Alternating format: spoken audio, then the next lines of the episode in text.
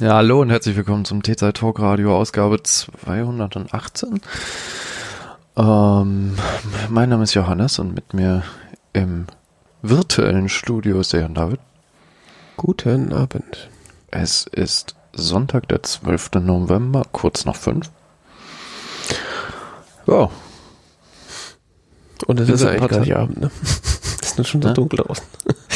Es ist stockfinster draußen. Ähm, ja, nur nicht ganz, fast. Ich bin seit ein paar Tagen gegen Covid geimpft. Mal wieder. Wuhu. Hatte, hatte aber äh, starke. Äh, also es war dieses Mal am schwersten, in eine Impfung zu kommen. Ja, ist ja auch vorbei. Was willst du in der Impfung? Das ist ja. Also es hatte, hatte was von. Also ich glaube, an Heroin kommt man leichter hier. Ich sag mal so, also in Frankfurt wird da, glaube ich, öfter anderes als Zeug angeboten als Impfung, ohne dass du fragst. Ja, also äh, ist hier auf dem Land im Rhein-Main-Gebiet ähm, offensichtlich schwierig. Äh, man musste mehrere Ärzte durchtelefonieren, mehrere Apotheken durchtelefonieren, bevor man äh, dann tatsächlich äh, was finden konnte, die ja nicht so, wie sie sind, unter 60 und nicht irgendwie todsterbenskrank und wollen, äh, nee, also das geht gar nicht. Ähm, es gibt tatsächlich in größeren Städten in der Umgebung Apotheken, die sind mehr so drauf, so, jo, pff, mir doch egal, kommen sie ja. Hast du in der Apotheke geholt, oder was? Ja, ich habe keinen Arzt gefunden, der impft. Okay. Und wo? Geheimtipp, jetzt schnell. Äh, ähm, äh, Löwenapotheke in Darmstadt. Kann ich sehr empfehlen. Also sehr, freund, sehr, sehr äh, freundliches Personal, ähm, sehr unkompliziert. Aha. Äh, Termin macht man online über die Webseite und äh, man hält sich ungefähr zweieinhalb Minuten in der Apotheke auf. Das ist ja gar nicht so kacke. Impfen ja andere Sachen außer Covid? Also, Ja, die waren so, ja, Grippe wollen sie nicht. Äh, Grippe habe ich beim Hausarzt gekriegt. Ach so, hört dann. ha.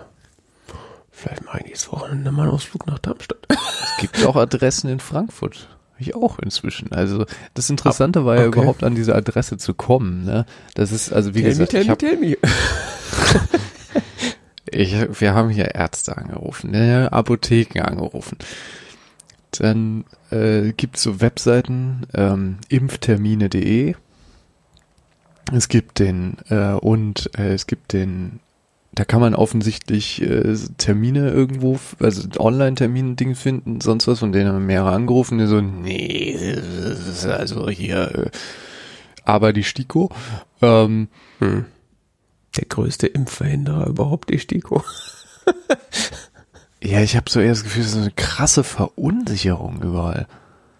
Also, so, weil das Interessante daran ist ja, die, die Impfempfehlungen für Co die Covid-19 und die Grippe sind ja sehr, sehr, sehr ähnlich.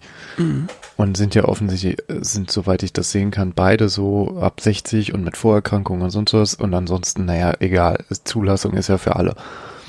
Ich hatte mit meinem HNO gesprochen, der hatte äh, vor ein paar Wochen, äh, bei dem, äh, den kenne ich jetzt seit letztem, letztem Jahr, glaube ich, äh, letzte Impfung gemacht und so. Und der hat gemeint so, ja, nee, ist total sinnvoll, wenn sie das machen und so, aber äh, sie können leider nicht impfen, weil sie nicht genug Leute dafür finden, die es mitmachen würden.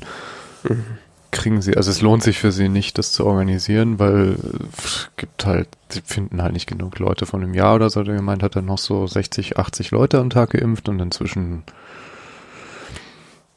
sonst was. Dafür ist das mit den Regressforderungen äh, zu, zu stark, was für ihn im Raum steht. Und so ähnlich war das auch bei unserer äh, Hausärztin, die auch äh, eigentlich total vernünftig ist und das eigentlich machen würde, aber also mit den Regressforderungen, die da für sie im Raum stehen, ist ihr das zu risikoreich. Regressforderung im Sinne von, wer, falls irgendwie hypothetisch was schief geht, dann wäre sie verantwortlich, weil sie nicht nach STIKO-Kommissionen, äh, nach STIKO gehandelt hat, nee, oder was? nee, auch vor, ja, und vor allen Dingen, äh, ja, so äh, Regressforderung erstens so von wegen, du hast jemand vielleicht geimpft, wo du medizinisch nicht absolut perfekte Indikation vorliegt oder sonst was so. Ähm, Regressforderungsrisiko wegen ähm, äh, einer, du hast sechs Termine ausgemacht, von denen sagt einer ab, du hast nur fünf Dosen verimpft, hast eine weggeworfen. Ja, und dann? Äh, dann steigt dir die Krankenkasse aufs Dach und will das Geld dafür zurück und äh, setzt erstmal deine Praxis unter Beobachtung und Wow. nimmt deine gesamten Finanzen auseinander für das komplette Quartal, weil du hast eine Impfung weggeworfen. Wow, Du hast monatelang Ärger. super. Das bedeutet das für die Arztpraxen und das ist halt echt. Meine Hausarztpraxis ist, ist, ist, ist sehr, ist, ist eigentlich total cool. Es ist, ist eine total winzige Praxis und so. Und, aber ich kann auch verstehen, dass die sagen, das, das können sie nicht leisten. Also das Risiko ist ihnen zu hoch, da das rechtlich, äh, rechtliche, äh, rechtlich klingt auch so komisch. Dieses Risiko mit Regressforderungen und sonst was Mhm. allen möglichen. Ähm, ja, aber auf jeden Fall, wie gesagt, die Empfehlungen für die, die STIKO-Empfehlungen für Grippe und Corona sind sehr, sehr ähnlich wohl. Okay. Ähm, zugelassen sind die Impfstoffe für alle ab 18 zumindest. Es gibt auch, äh, und auch für Jüngere, soweit ich weiß. Aber das, weil ich keine Kinder habe, kenne ich mich da jetzt nicht so aus. Ähm, und das ist die Frage, wo kriegt man das Zeug eigentlich her? Also theoretisch dürfte es jeder, also rein so medizinrechtlich dürfte es jeder Arzt verimpfen. Es darf jede Apotheke in Deutschland verimpfen, sofern sie denn diese zusätzliche Qualifikation erworben haben für Impfen. Mhm. Ähm, geht ja seit zwei Jahren jetzt, glaube ich. Und wie gesagt, es gibt einerseits diese Webseite impftermine.de, es gibt noch eine andere, das ist der APO-Guide. Da kannst du auch Apotheke, kannst du auch äh, Covid-19-Impfung filtern. Mhm. Dann gibt es Doctolib, da kannst du auch nach Covid-19-Impfung äh, filtern, aber da weißt du nie, wie die so drauf sind, wo du da hinkommst, ne? Ja, und vor allen Dingen ist es ja auch, also ich sag mal, wenn du jetzt zu irgendeinem Arzt hingehst, wo du halt eigentlich kein Patient bist im, im engeren Sinne, ist halt auch irgendwie scheiße. Also, wenn halt dein eigener Arzt das theoretisch machen würde. Ja, wobei es auch Ärzte gibt, die sagen, ja, wir nehmen zwar keine Neupatienten auf, aber äh, Impfung ist kein Thema, das, das zählt da nicht. Also Impfung machen wir so nebenher. Ja, wobei, äh, also bei Doctolib, das hatte ich auch schon geguckt, da kannst du ja, kannst du zwar nach Covid-19-Impfung suchen, aber wenn du dann in die Praxis kommst, dann wirst du ja, wenn du einen Termin vereinbaren willst, wirst du gefragt, ob du da schon mal warst und was du dann für eine Sorte von Termin da haben willst. Und Mhm. da gibt's als Termin ganz, also habe ich noch nicht gesehen, dass es da als Termin nur Impftermin gibt. Da gibt's Doch, dann halt, gibt's ab und zu. okay, also bei denen, wo ich geguckt habe, da gab's dann entweder äh, neuer, also Neuaufnahmegespräch sozusagen für Patienten oder halt irgendwie Akutfall oder irgendwie normale Sprechstunde. Hm. Interessant. Nee, nee, ich habe auch schon gesehen, dass es, ich habe auch schon das, Interessanteste, weil es gibt auch so eine Institution wohl in Darmstadt, wo man auch auswählen konnte, Impfung und so, und dann war ich auf so Terminart gekommen und dann war da, konntest du Covid nicht mehr als Impfung auswählen. also konntest du quasi alles an Impfung auswählen, was man so impfen kann, außer Covid. Hm. Wohin sie gegen bei der Übersichtsfilterung äh, äh, nach Covid-19 aufgetaucht sind. Oh, ach, keine Ahnung. Das ist alles sehr komisch bei Dr. Lip. Ich habe dann Twitter bemüht. Also Mastodon habe ich nichts gefunden, sonst was, außer den Hinweis, guck mal bei U12 impfen äh, oder wie die heißen, äh, war auf, auf Twitter bin dann auf Twitter gegangen. Mhm. Oder X oder wie auch immer der Laden inzwischen heißt. Twix heißt es doch, sagt der Prittlaff. Twix. so ist gut. Xitter oder Ähm, Twix? Exit. ähm, da habe ich einen Account gefunden von einer Frau, die die ganze Zeit nur Arztpraxen postet wo, und in, so, wo man sich impfen lassen kann in Deutschland. Mhm.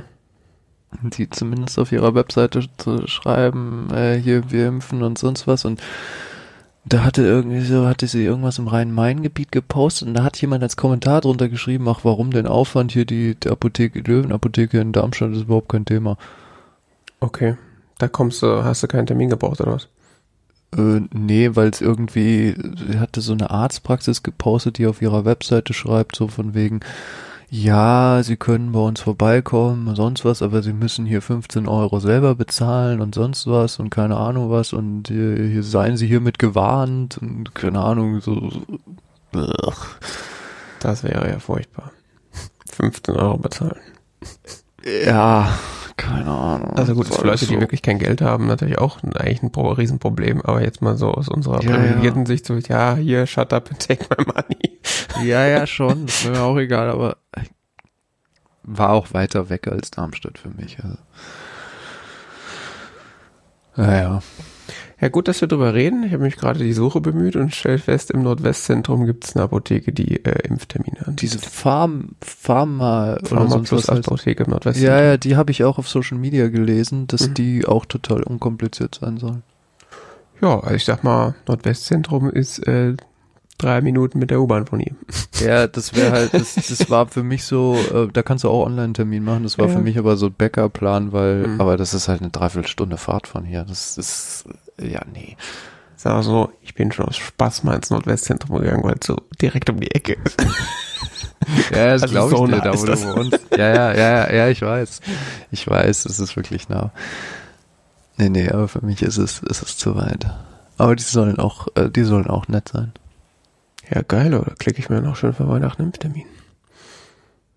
Am besten, steht, hier steht auch Corona und oder Grippe. Also kann ich auch be beides innen haben. Das war super. Grippe. Ich sag mal so, ja, nachdem das ich war auch so toll, hey, da kommst du in die Apotheke. Sie sind sich sicher, dass Sie Grippe nicht gleich noch mitnehmen wollen? Also wir hätten die jetzt hier. So. Endlich mal jemand, der mir eine Impfung geben möchte. Und ich so drum bitten muss. ist, ist das ein Problem, dass ich mich jetzt sexuell zu Ihnen hingezogen fühle? Nein, das jetzt nicht, aber ich kann so. Ja, das, ich weiß auch nicht, die Leute mit ihren Impfungen, ich verstehe das auch, ich verstehe das alles nicht. Als ich, ich habe jetzt gerade noch mal mit meinem Impfpass eben geschmökert. Ich habe die letzte Impfung irgendwie auch im November äh, letzten Jahres gekriegt. Das war dann meine fünfte Corona-Impfung, glaube ich. Und äh, da war die auch schon die Arzthelferin, wo ich da den Termin quasi wahrgenommen habe, war da auch so, oh, ist jetzt ihre, ihre erste Auffrischungsimpfung, oder? Ich so, hm, nicht ganz. das ist dann meine fünfte, sie so, was? Also, hat fast Schnappatmung gekriegt, so, haben Sie mit einer Ärztin gesprochen? Ich so, ja, ja, also damals war es noch ein Arzt und sie so, äh, meine ich so, ja, der hat gesagt so, pff, ja, die, anderen wollen nicht, dann nehmen Sie die doch. und dann meinte sie so, ja, also, also Sie müssen ja wissen, was Sie sich da antun, ne? Also, ich denke so, Das ist krass, dass da ein Bild vorherrscht inzwischen, ne? Ja gut, aber das war ja auch vorher schon so. Das ist ja durch die durch die Corona-Geschichte, das ist ja im Grunde nur noch mal verstärkt oder mehr hervorgetreten. Dieses Nein, wir impfen unsere Kinder nicht, die kriegen Autismus und drei Köpfe. Äh. Dann lieber die natürliche Immunisierung, indem wir ihnen ins Gesicht rotzen. Ich weiß es doch auch nicht. Ich verstehe das alles nicht. Ja, man kann die äh, Krankheit haben, die ist halt sauer anstrengend und hat halt eh diverse Nebenwirkungen. Oder man nimmt die Impfung und hat halt ganz, ganz vielleicht ganz bisschen Nebenwirkungen, wenn überhaupt. Ich, Ja, vor ich allen Dingen, auch wenn krank mal, glaube ich, ist besser. Ich, ich hatte mal vor einigen Jahren eine schwere Infektion und also jetzt nicht Corona, aber Grippe und seitdem. Ich bin ja aus dem Das Urlaub. kann mein Risiko dafür reduzieren. Her mit dem Zeug. Her, sofort. Also ich bin jetzt aus dem Urlaub vor zwei Wochen, oder mittlerweile sind es ja vier, vier Wochen, nee, zwei Wochen bin ich ja aus dem Urlaub wiedergekommen und habe da irgendwie, mir weiß ich auch nicht, spanische Grippe eingefangen. Also es war eigentlich nur ein grippaler Infekt, aber ich lag halt zwei Wochen flach und es war einfach nur so, äh, war, also, und das Ja, war noch nicht mal irgendwas Dingen- besonders Schlimmes. Und das ist schon scheiße. Ja, zumal ja auch dann, ich meine, die Covid-Impfung kann ja dann auch nochmal für ein paar Monate zumindest dein Risiko für Long-Covid, Post-Covid und sowas reduzieren. Ja. Zumindest erheblich reduzieren. Jetzt vielleicht nicht auf Null, aber es kann es erheblich reduzieren. Ach, das schützt mich nicht zu 100 Prozent. Nee, dann will ich es nicht. Tut mir leid. Das Man ist ja auch muss so eine Argumentation. Risiken denken. So, wie, wie viele Leute, als dann irgendwann die ersten Mutationen des Virus irgendwie unterwegs sind, ach, ich werde jetzt nicht mehr zu 100% geschützt, nee, dann will ich das nicht mehr, das ist ja blöd.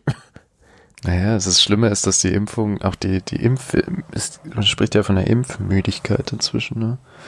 Hm. Auch bei anderen Impfungen, andere Schutzimpfungen sind auch unbeliebter geworden. Ja.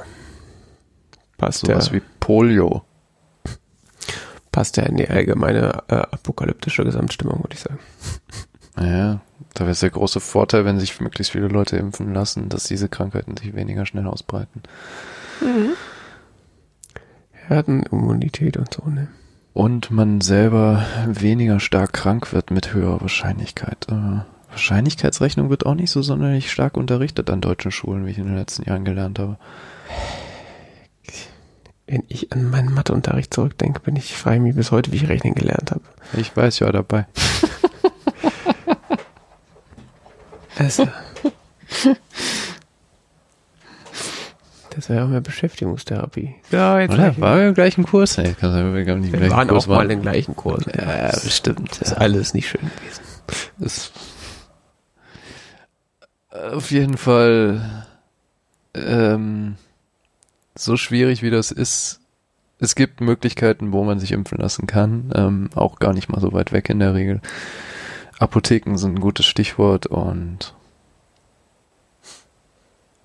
wenn ja. man das machen möchte, kann man da, gibt es da Möglichkeiten zu finden.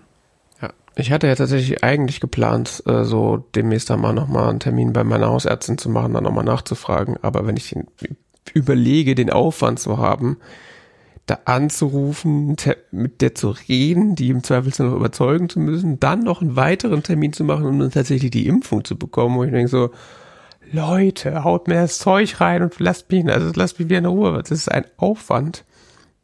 Also, naja. Ja, da weiß ich jetzt, was ich nachher mache. Klicke ich mir einen Termin und dann. Ja, wie gut das Zeug getestet ist und alles, ne? Also. Ja, aber die lagen, also die. Aspirin oder so schmeißt man sich rein wie Gummibärchen, aber. Tja. Ja. ja, oder ungetestete Nahrungsergänzungsmittel.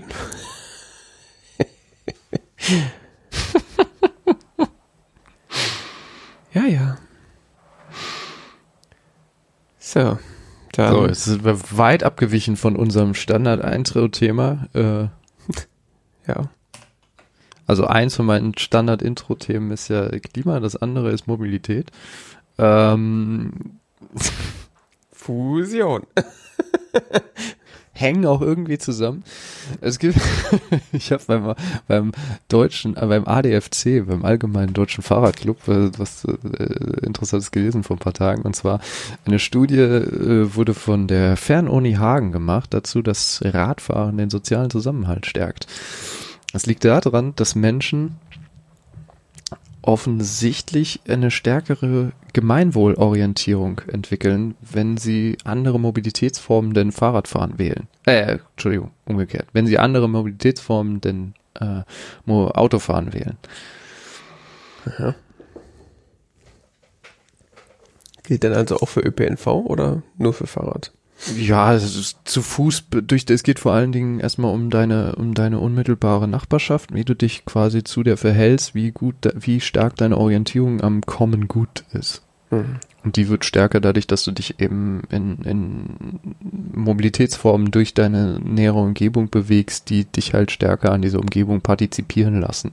Okay. Das wiederum stärkt den, insgesamt den sozialen Zusammenhalt und ist ein weiterer Grund, die Verkehrswende positiv zu betrachten, denn es könnte tatsächlich den sozialen Zusammenhalt in der Gesellschaft positiv beeinflussen. Hm. Und ich muss es auch ganz persönlich äh, bestätigen, äh, äh, sagen, dass ich es bestätigen kann, dass ich mich meiner Nachbarschaft stärker verbunden fühle, wenn ich mich nicht mit dem Auto durch die Gegend bewege. Okay. Also zum Beispiel vor ein paar Wochen aufgefallen, dass hier das Straßenschild kaum noch lesbar ist, als ich hier zu Fuß unterwegs war. Mhm an die Stadt gemeldet, die haben das inzwischen ausgetauscht und so und hast so richtig so, merkst du, wie irgendwie viel mehr Aufmerksamkeit für deine Umgebung hast, wenn du äh, dich da durch die Gegend bewegst. Anderes Thema zum Beispiel, ähm, ich habe hier schon ein paar Mal empfohlen, den YouTube-Kanal Not Just Bikes.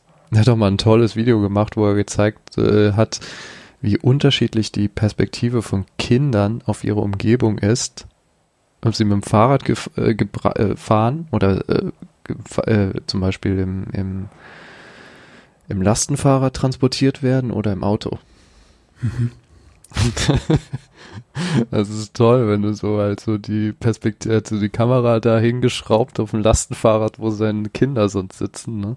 Und dann hat er seinem, also seinem Sohn anscheinend äh, eine Kamera in die Hand gegeben und ist mit dem Auto durch die Nachbarschaft gefahren. Hm. Und beim einen Video siehst du den größten Teil, den Himmel irgendwie so im Fenster vorbei Mhm. rauschen und den Rest das Auto. Mhm. Ja. Und beim anderen siehst du halt die ganze Zeit die komplette Umgebung. Ja. Wo man sich schon so vorstellen kann, in welcher Mobilitätsform wird das Kind eher einen Bezug zu seiner Umgebung entwickeln? In dem, wo man das sieht, oder da, wo es sich anfühlt wie Teleportation. ja, genau.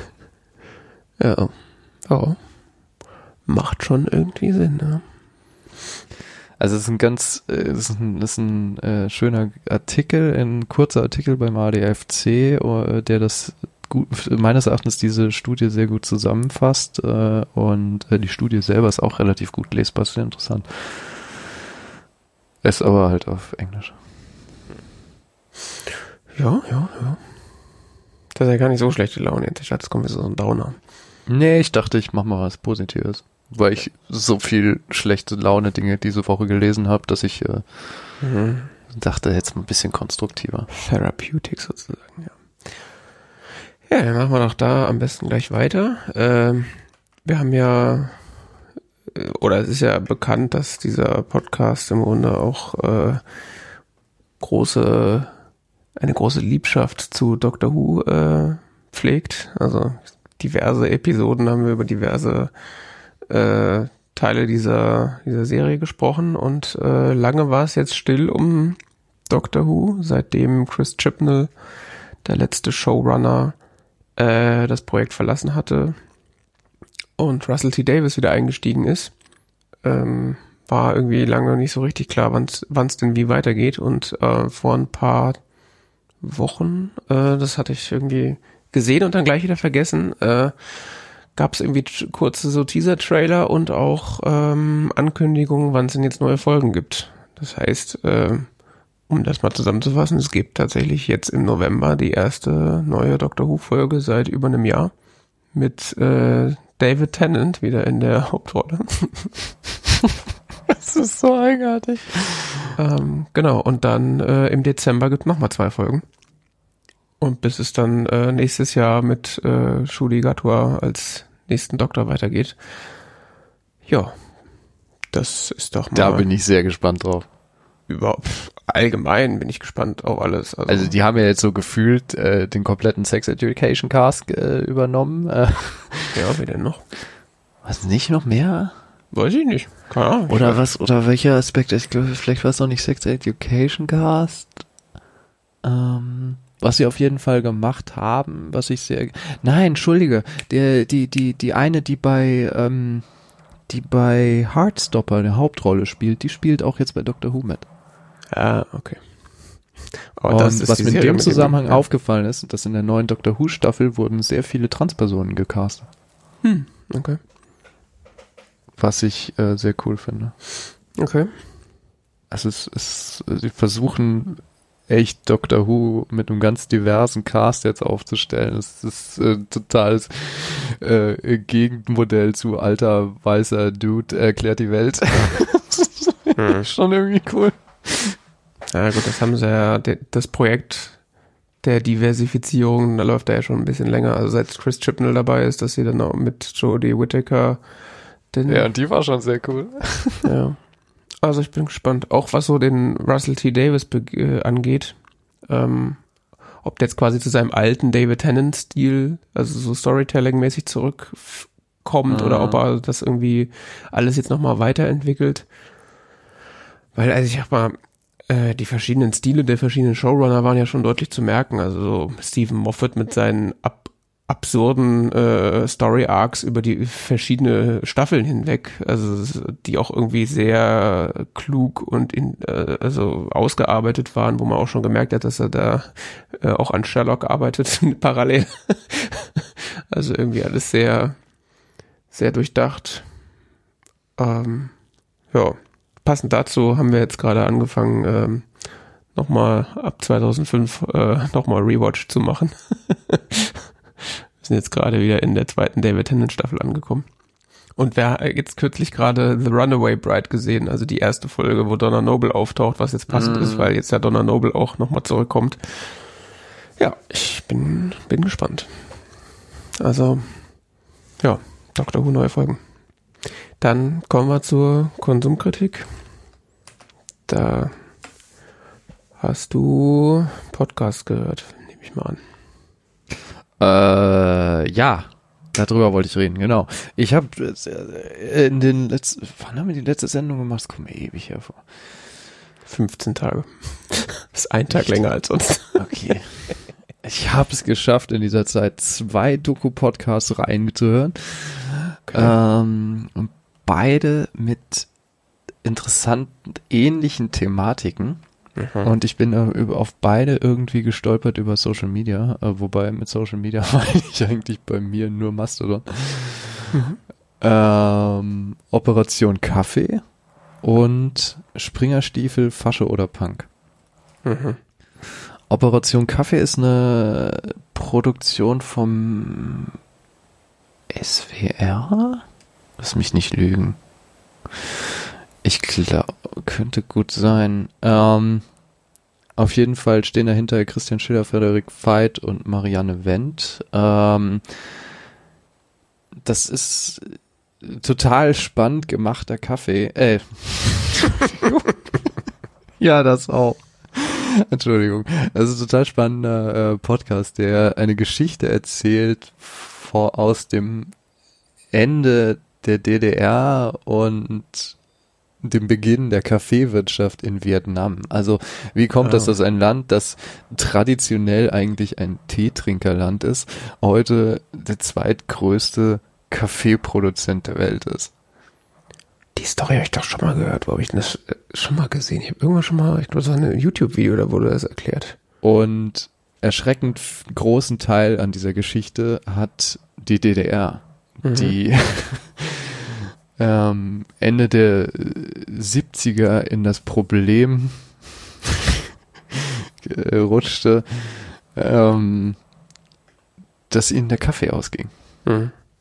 Und ähm, dass sie eben zu wenig Devisen hatten, also dass sie zu wenig äh, Auslandsgeld hätten, ähm, mit dem sie Kaffee einkaufen konnten und ähm, die einen äh, Deal äh, gemacht haben mit ihrem sozialistischen Bruderstaat äh, Vietnam, Mhm. um dort Kaffee anzubauen. Und äh, dann dieses, was in diesem Podcast aufgearbeitet wird, ist so ein bisschen die Geschichte der Kaffeewirtschaft in, in, in Vietnam. Es spielt eine große Rolle. Ähm, es geht um sozialistische Planwirtschaft in der DDR.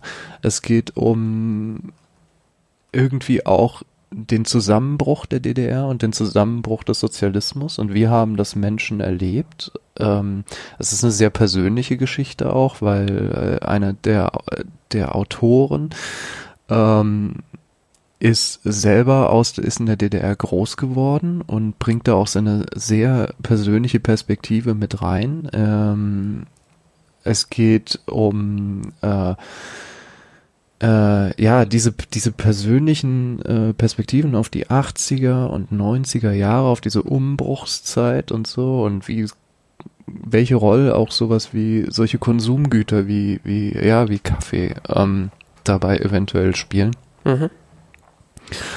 Und ähm, was ich auch sehr interessant fand, äh, was mich dann auch letzten Endes zu diesem zweiten Podcast gebracht hat, ist diese Perspektive auf, wie nehmen Menschen aus Ost und West die 80er, 90er Jahre so unterschiedlich wahr in ihrem Mhm. Rückblick. Und unsere Perspektiven, also das ist das, was mich als Historiker fasziniert, auf die 80er, 90er sind sehr stark geprägt von diesem westlichen ähm, Blick da drauf im Sinne von, der Westen hat halt irgendwie gewonnen Mhm. und das da drüben, das ist alles irrelevant und ähm, wir gucken immer so darauf. Ich habe vor ein paar Wochen äh, den Film zum Beispiel Tetris gesehen, Mhm.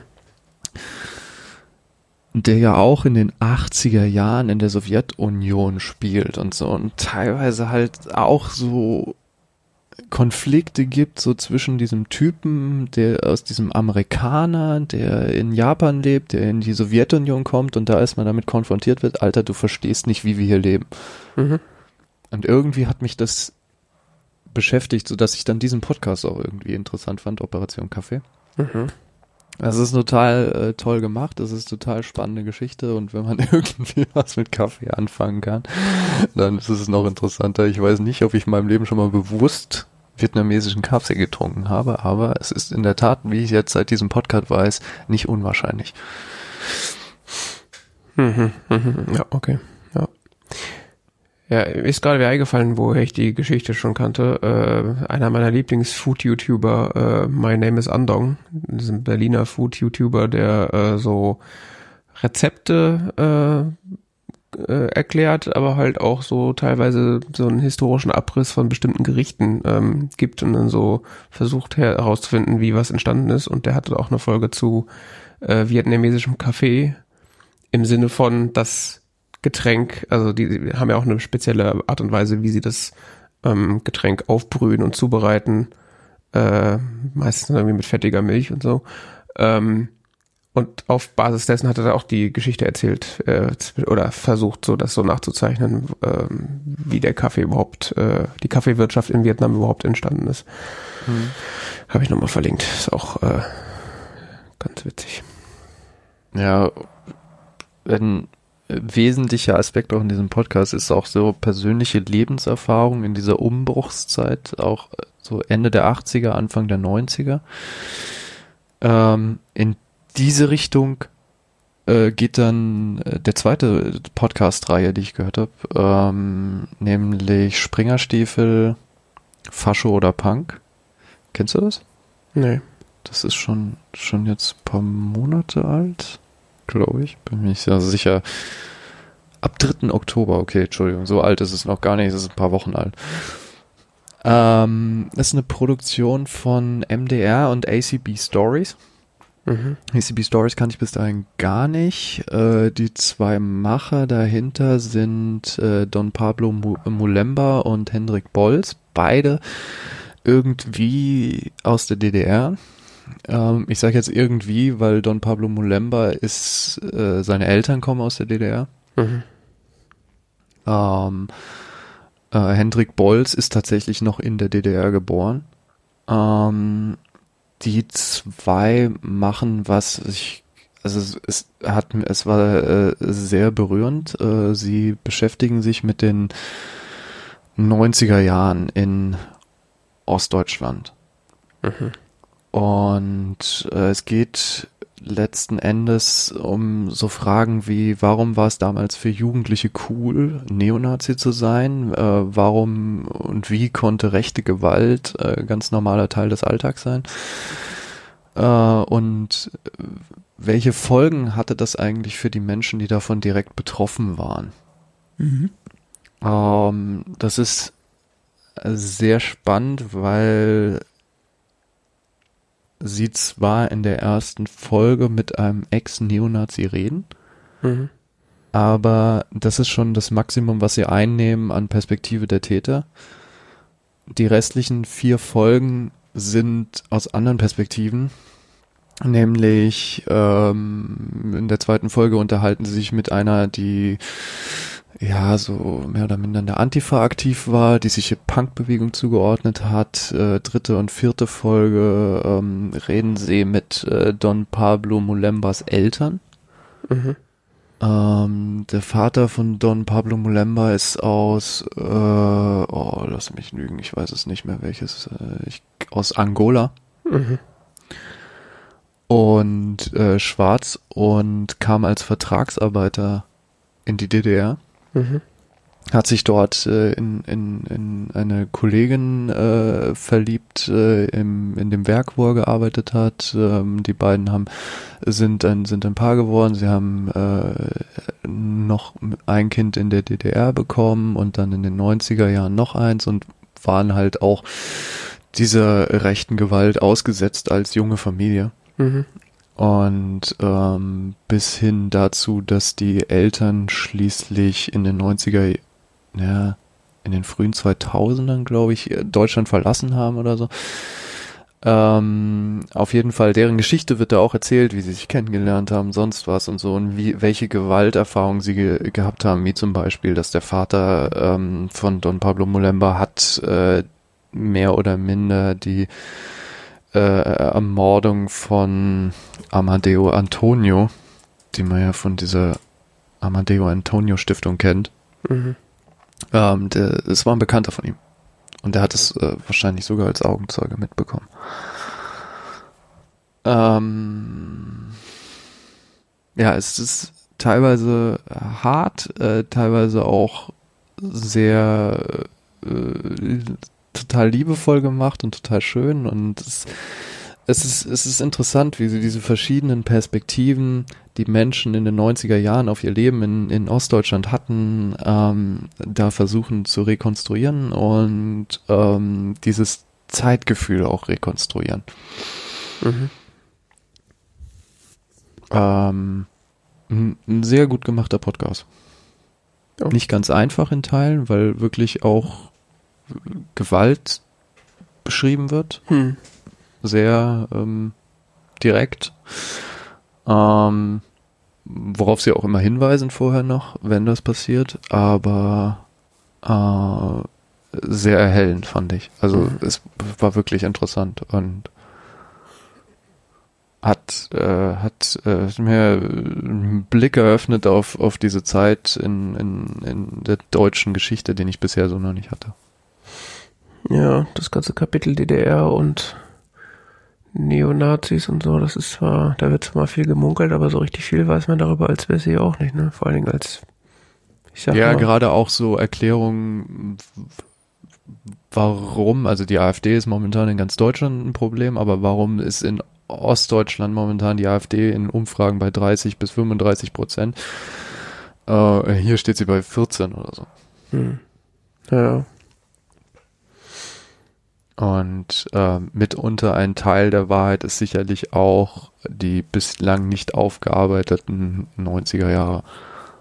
Und ähm, wiederum, warum äh, in den 90 was ist tatsächlich in den 90er Jahren passiert, auf Basis wessen ist das passiert und äh, was davon lebt eventuell noch bis heute fort. Das sind auch so Dinge, die dann letzten Endes in der letzten Folge diskutiert werden. ja, Ich glaube, es ist wichtig, dass man mal da hinschaut, was da tatsächlich in den 90er Jahren los war. das wird ja auch, äh, gerne, äh, also diese Nachwendejahre werden ja auch gerne als Baseballschlägerjahre, äh, Ja, ja, genau, diesen. Begriff benutzen sie auch mal. da hatte ich das so, da gab es irgendwie vor zwei, drei Jahren mal so ein so eine Welle auch auf Social Media, wo über das Thema so ein bisschen berichtet wurde in diversen Artikeln, in diversen Publikationen, da hatte ich das so ein bisschen mitbekommen. Aber halt auch nicht in Tiefe.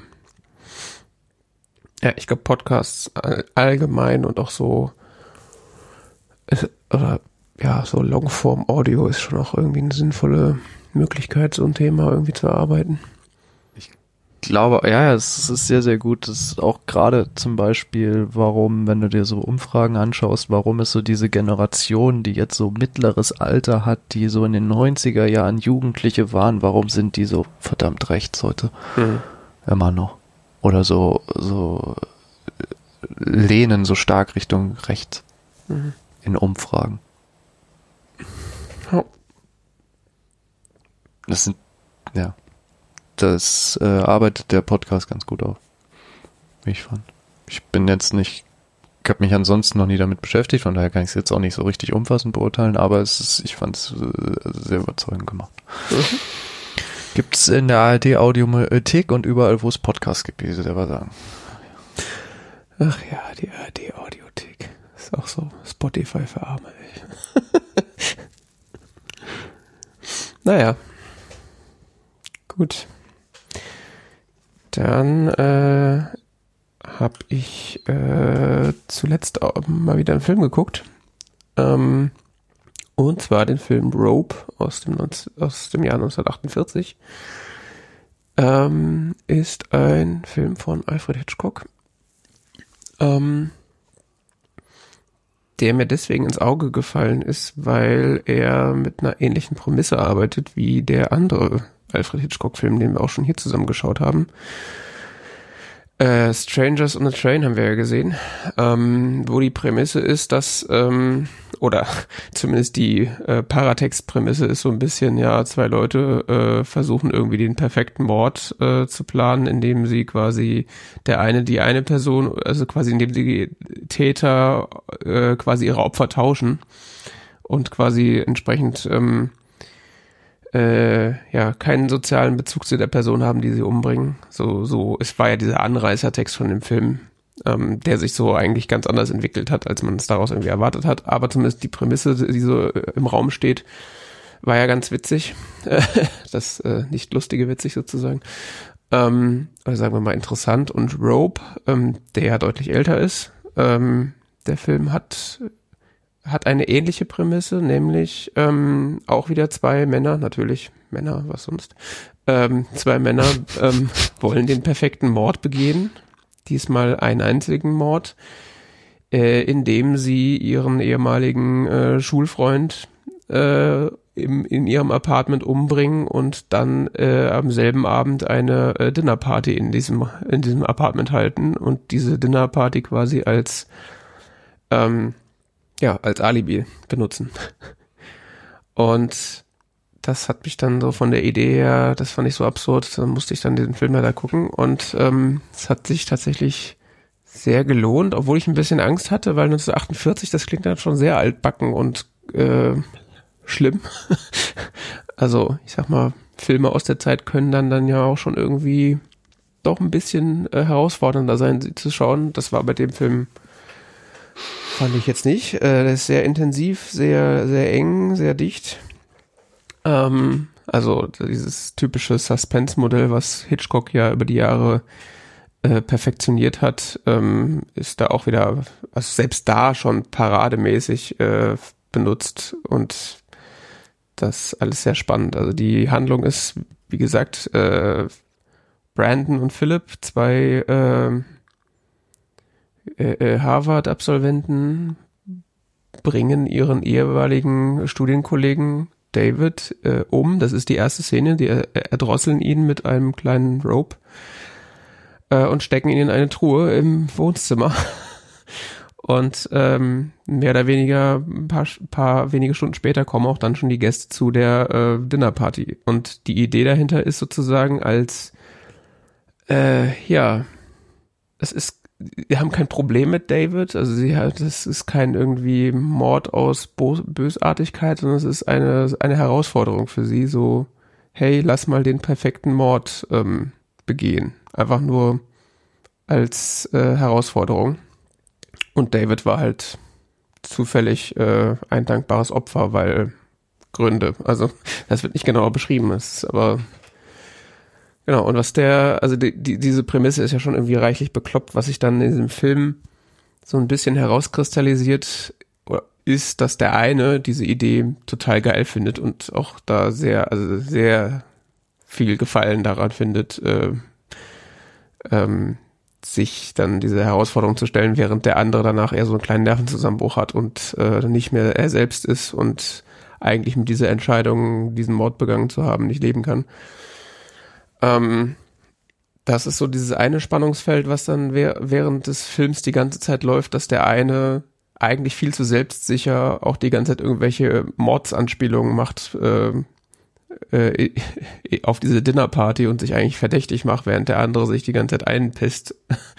ähm, das andere Verhältnis ist, dass ähm, diese Idee, die sie da umgesetzt haben, mehr oder weniger eine Weiterentwicklung ähm, der Idee ihres ehemaligen Lehrers ist.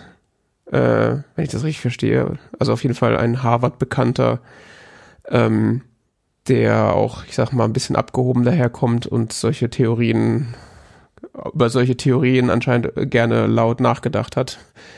Ähm, der auch wiederum auf dieser Dinnerparty eingeladen ist. Und sie unterhalten sich dann auch tatsächlich mit ihm über solche Ideen im Raum neben der Truhe, neben der ihr Mordopfer liegt. Äh, um das Ganze noch ein bisschen noch ein bisschen absurder zu machen oder noch äh, verrückter, ähm, decken sie dann die Truhe mit einem weißen Tischtuch ab und bauen da das Buffet drauf auf. Aha. Also es ist alles sehr, sehr verrückt. Und ähm, ja, Davids Freundin, Davids Eltern sind auf dieser Party eingeladen und alle machen sich irgendwann Sorgen, weil David auch nämlich auf dieser Party eingeladen ist, aber nicht kommt. Interessanterweise. Oder schon da ist, je nachdem, wie man es halt sieht. Ähm, ja. Und es ist kein, kein äh, One-Shot. Also es ist nicht in einem, in einem Dreh gefilmt, aber ähm, da der Film so dicht, so dicht erzählt ist und äh, erzählte Zeit und ähm, äh, echte Zeit ähm, quasi identisch sind und es nur so ein paar sehr äh, versteckte Schnitte gibt, fühlt es sich aber so an, als wäre das quasi so ein Shot von Anfang bis Ende. Und ja, also es ist extrem gut gemachte Spannung die ganze Zeit, weil und es ist auch sehr verwirrend für den entsprechenden äh, für die Zuschauerinnen und Zuschauer, weil auf der einen Seite denkt man sich so, ah, fuck, was ist jetzt, wenn die entdeckt werden? auf der anderen Seite denkt man sich so, ja, los, entdeck sie endlich. Diese widerlichen Mörder.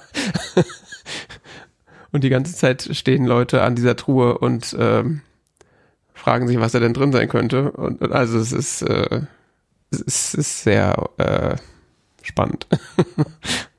er ist ja gar nicht so lang, der Film, glaube ich. Ich glaube nur 90 Minuten oder sowas. 80 Minuten. Hat Hitchcock nicht mal sogar was gesagt, von wegen Filme sollten nicht so lang sein? Das könnte sogar sein. Also es fühlt, das, das Interessante ist, der Film fühlt sich gleichzeitig sehr kurz und auch gleichzeitig sehr lang an, weil diese ganzen Szenen, wo sie dann um diese Truhe herumschlawenzeln und die ganze Zeit über irgendwelche theoretischen Konstrukte über Mord sprechen, ziehen sich dann, weil man dann doch irgendwie mit diesen Figuren mitfühlt, dann doch sehr in die Länge, weil man denkt so, nein, jetzt guck nicht in diese Truhe, schnell weg da, nein, nein, nein. Auf der anderen Seite ist es aber auch der Gesamtfilm so spannend, dass die Zeit auch relativ schnell vergeht. Also es ist irgendwie sehr absurde Konstellation von der Film dauert lange und auch wiederum nicht. Gilt auch irgendwie als experimenteller Film, glaube ich. Also er wirkt auch sehr experimentell, weil halt das Setting irgendwie so ist. Eigentlich nur, du guckst eigentlich die ganze Zeit nur auf in diesem, bist nur in diesem Apartment und erlebst das quasi alles so mit in Echtzeit, mehr oder weniger. Also sehr, sehr spannend. Ich habe die ganze Zeit überlegt, woher ich James Stewart, den Hauptcharakter da, oder einen der Hauptcharaktere kenne. Der spielt doch in äh, North, South by, Nord by Northwest, nee, wie heißt der? Irgendwas mit Himmelsrichtung. Genau, dieser Himmelsrichtung-Film, da spielt er doch auch mit, oder? Echt? Warte mal. Der, der Film im Zug. Nee, nicht der Film im Zug. Ah nee, die fahren da einmal im Zug. Ja, da ist auch ein Zug drin, das stimmt. Warte ja, mal. stimmt. South. Nee. Übrigens total krasser Typ. Also der hat ja eine Karriere gehabt. Ja, ja, der, also der spielt ja quasi in jedem zweiten Film zu der Zeit mit. Also von ja, vor allen Dingen, der war ja noch General der Reserve. Wann hat er das denn alles gemacht? der hat, war Pilot mit 400 Stunden, mindestens äh, mit hunderten und arbeiten Stunden, äh, galt als sehr erfahrener Pilot, sonst was so. Hm. Ja, in Rio Wie gesagt, der hat es noch geschafft zum, zum, der wurde noch, also irgendwie während des Krieges, des Zweiten Weltkriegs noch irgendwie so bis, bis zum Major oder sowas äh, befördert. Mhm. Er hat gefühlt in so den großen Hitchcock, die, den bekannten nee, Hitchcock. Colonel war er sogar. Vor Kriegsende schon noch. Okay. Richtig krasser Typ. Also in den bekanntesten Hitchcock-Filmen hat er fast überall mitgespielt. Also Rear Window, Vertigo. Und war später ja dann General der Reserve. Ja. Ja, also es ist ja überhaupt so ein Phänomen, so diese Menschen, die so in dieser Zwischenkriegszeit beziehungsweise Kriegszeit gelebt haben, sonst was so, es liest manchmal diese Biografien dann auf Wikipedia durch. Ja, und dann war er Geheimagent im Untergrund in Frankreich und dann hat er dann so, und dann hat er wieder Filme gemacht. So, was? so, okay. Ja. Es ist, also, wow. Dann siehst du hier noch so Bilder mit seinen fünf Kindern oder so. Nicht viel Freizeit gehabt anscheinend. Hier, The Man Who Knew Too Much. Ist auch so ein Hitchcock-Film, wo er mitgespielt hat. Ah, vielleicht war das der. Ja, ist, sag mal so, wenn ich dem sein Gesicht denk, sehe, denke ich immer an irgendwelche Hitchcock-Filme. Hm. Ja. Also wenn einen das äh, dieses Hitchcock-Genre so ein bisschen interessiert äh, und mal ein bisschen was anderes sehen will, kann ich den Film auf jeden Fall sehr empfehlen. Sehr spannend und sehr interessant. Und vor allem diese absurde Prämisse, das ist einfach. Ich weiß nicht, wie man auf die Idee kommt, aber das einfach mal so durchzudenken und durchzuspielen, das ist schon irgendwie krass. Ja. Habe ich auch auf Letterbox äh, gelockt mit viereinhalb Sternen. In Rear Window spielt er auch mit. Mhm. Den haben wir auch gesehen. Äh, Nein, den hast du gesehen. Ach so, haben wir den nicht zusammen gesehen? Nee, nee. Sicher? Definitiv nicht, weil ich weiß, dass ich ihn noch nicht gesehen habe. Ach so, Ja. okay. Das ist so ein Film, den ich irgendwann mal gucken wollte, aber irgendwie noch nie gemacht habe. Okay. Nun gut. Und insgesamt sehenswert, oder? Ja, auf, wie gesagt, also ich habe dem viereinhalb Sterne auf Let- Letterbox gegeben und kann ich nur, also wenn man so mit dieser Hitchcock-Suspense irgendwas anfangen kann, blinde Empfehlung. Definitiv. Spielt auch die Hauptrolle in It's a Wonderful Life. Hm. Ah ja. Nun gut. Ja, dann haben wir noch was gedaddelt. Ja, ich, äh, ich. Was hatte ich da? Ja, äh, Starfield hatte ich gespielt, das habe ich ja schon drüber geredet. Äh, Danach habe ich Fallout 4 gespielt. Mhm. Ähm, ein Spiel, was jetzt auch schon ein paar Jahre alt ist und 2005, Ende 2015 erschienen. Mhm. Ist äh, der nächste Teil der Fallout-Reihe, den ich noch nicht kannte. Davor Fallout 3, Fallout New Vegas, habe ich hier schon drüber gesprochen. Das ist damit der fünfte Teil der Fallout-Serie. Fallout 4 ist der fünfte Teil der Fallout. Ja. Ist doch der letzte bisher, oder? Also der aktuelle. Ja, es gibt auch noch Fallout 76, oder? Ach so. Ja, keine Ahnung. Dieses, dieses, ah, nee, das ist, ja, das ist der letzte der Hauptreihe. Hm. Fallout 76 ist, ist dieses Online-Rollenspiel. Ähm, ja, keine Ahnung. Ich glaube, es ist eher so ein Ableger. Äh, das ist damals erschienen für ja, PC, PlayStation 4, Xbox One. Mhm. Ähm, ich spiele das jetzt auf der Xbox äh, X Series. Ach, die S. Ja, ja, ich wollte gerade sagen, es ist hier, ich wollte, hatte X gesagt, aber es ist ja die S. Ja, die Oder? wird ja immer nur Xbox Series genannt. Ja, ja, Xbox Series S. Das ist die kleine. Äh, läuft technisch ganz gut. Also sieht gut, sieht gut aus. Ähm, Finde ich. Für ein Spiel von 2015 ist schon okay. Also ich meine, es ist bei Fallout immer ein bisschen schwierig zu sagen, weil da ist sowieso alles kaputt und grau. Von daher, ähm, ich weiß nicht, ich finde, der Grafikqualität spielt da jetzt nicht so eine Riesenrolle. Ähm, das Spiel spielt äh, 2287, damit zehn Jahre nach Fallout 3, sechs Jahre nach Fallout New Vegas. Es spielt in der Gegend, äh, es spielt wo ganz anders. Es spielt in der Gegend von Boston. Mhm. Äh, sie nennen diese Gegend Commonwealth. Keine Ahnung, ob die tatsächlich äh, in der Gegenwart so heißt oder ob die nur in diesem Spiel so heißt. Ähm, es gibt, äh, du spielst einen, äh, ja, wie nennt, wird der immer genannt, äh, de, äh, einen Spielcharakter, den du dir am Anfang designen kannst. Äh, ein, ein, ein Typ, ich habe so die Standardvariante genommen.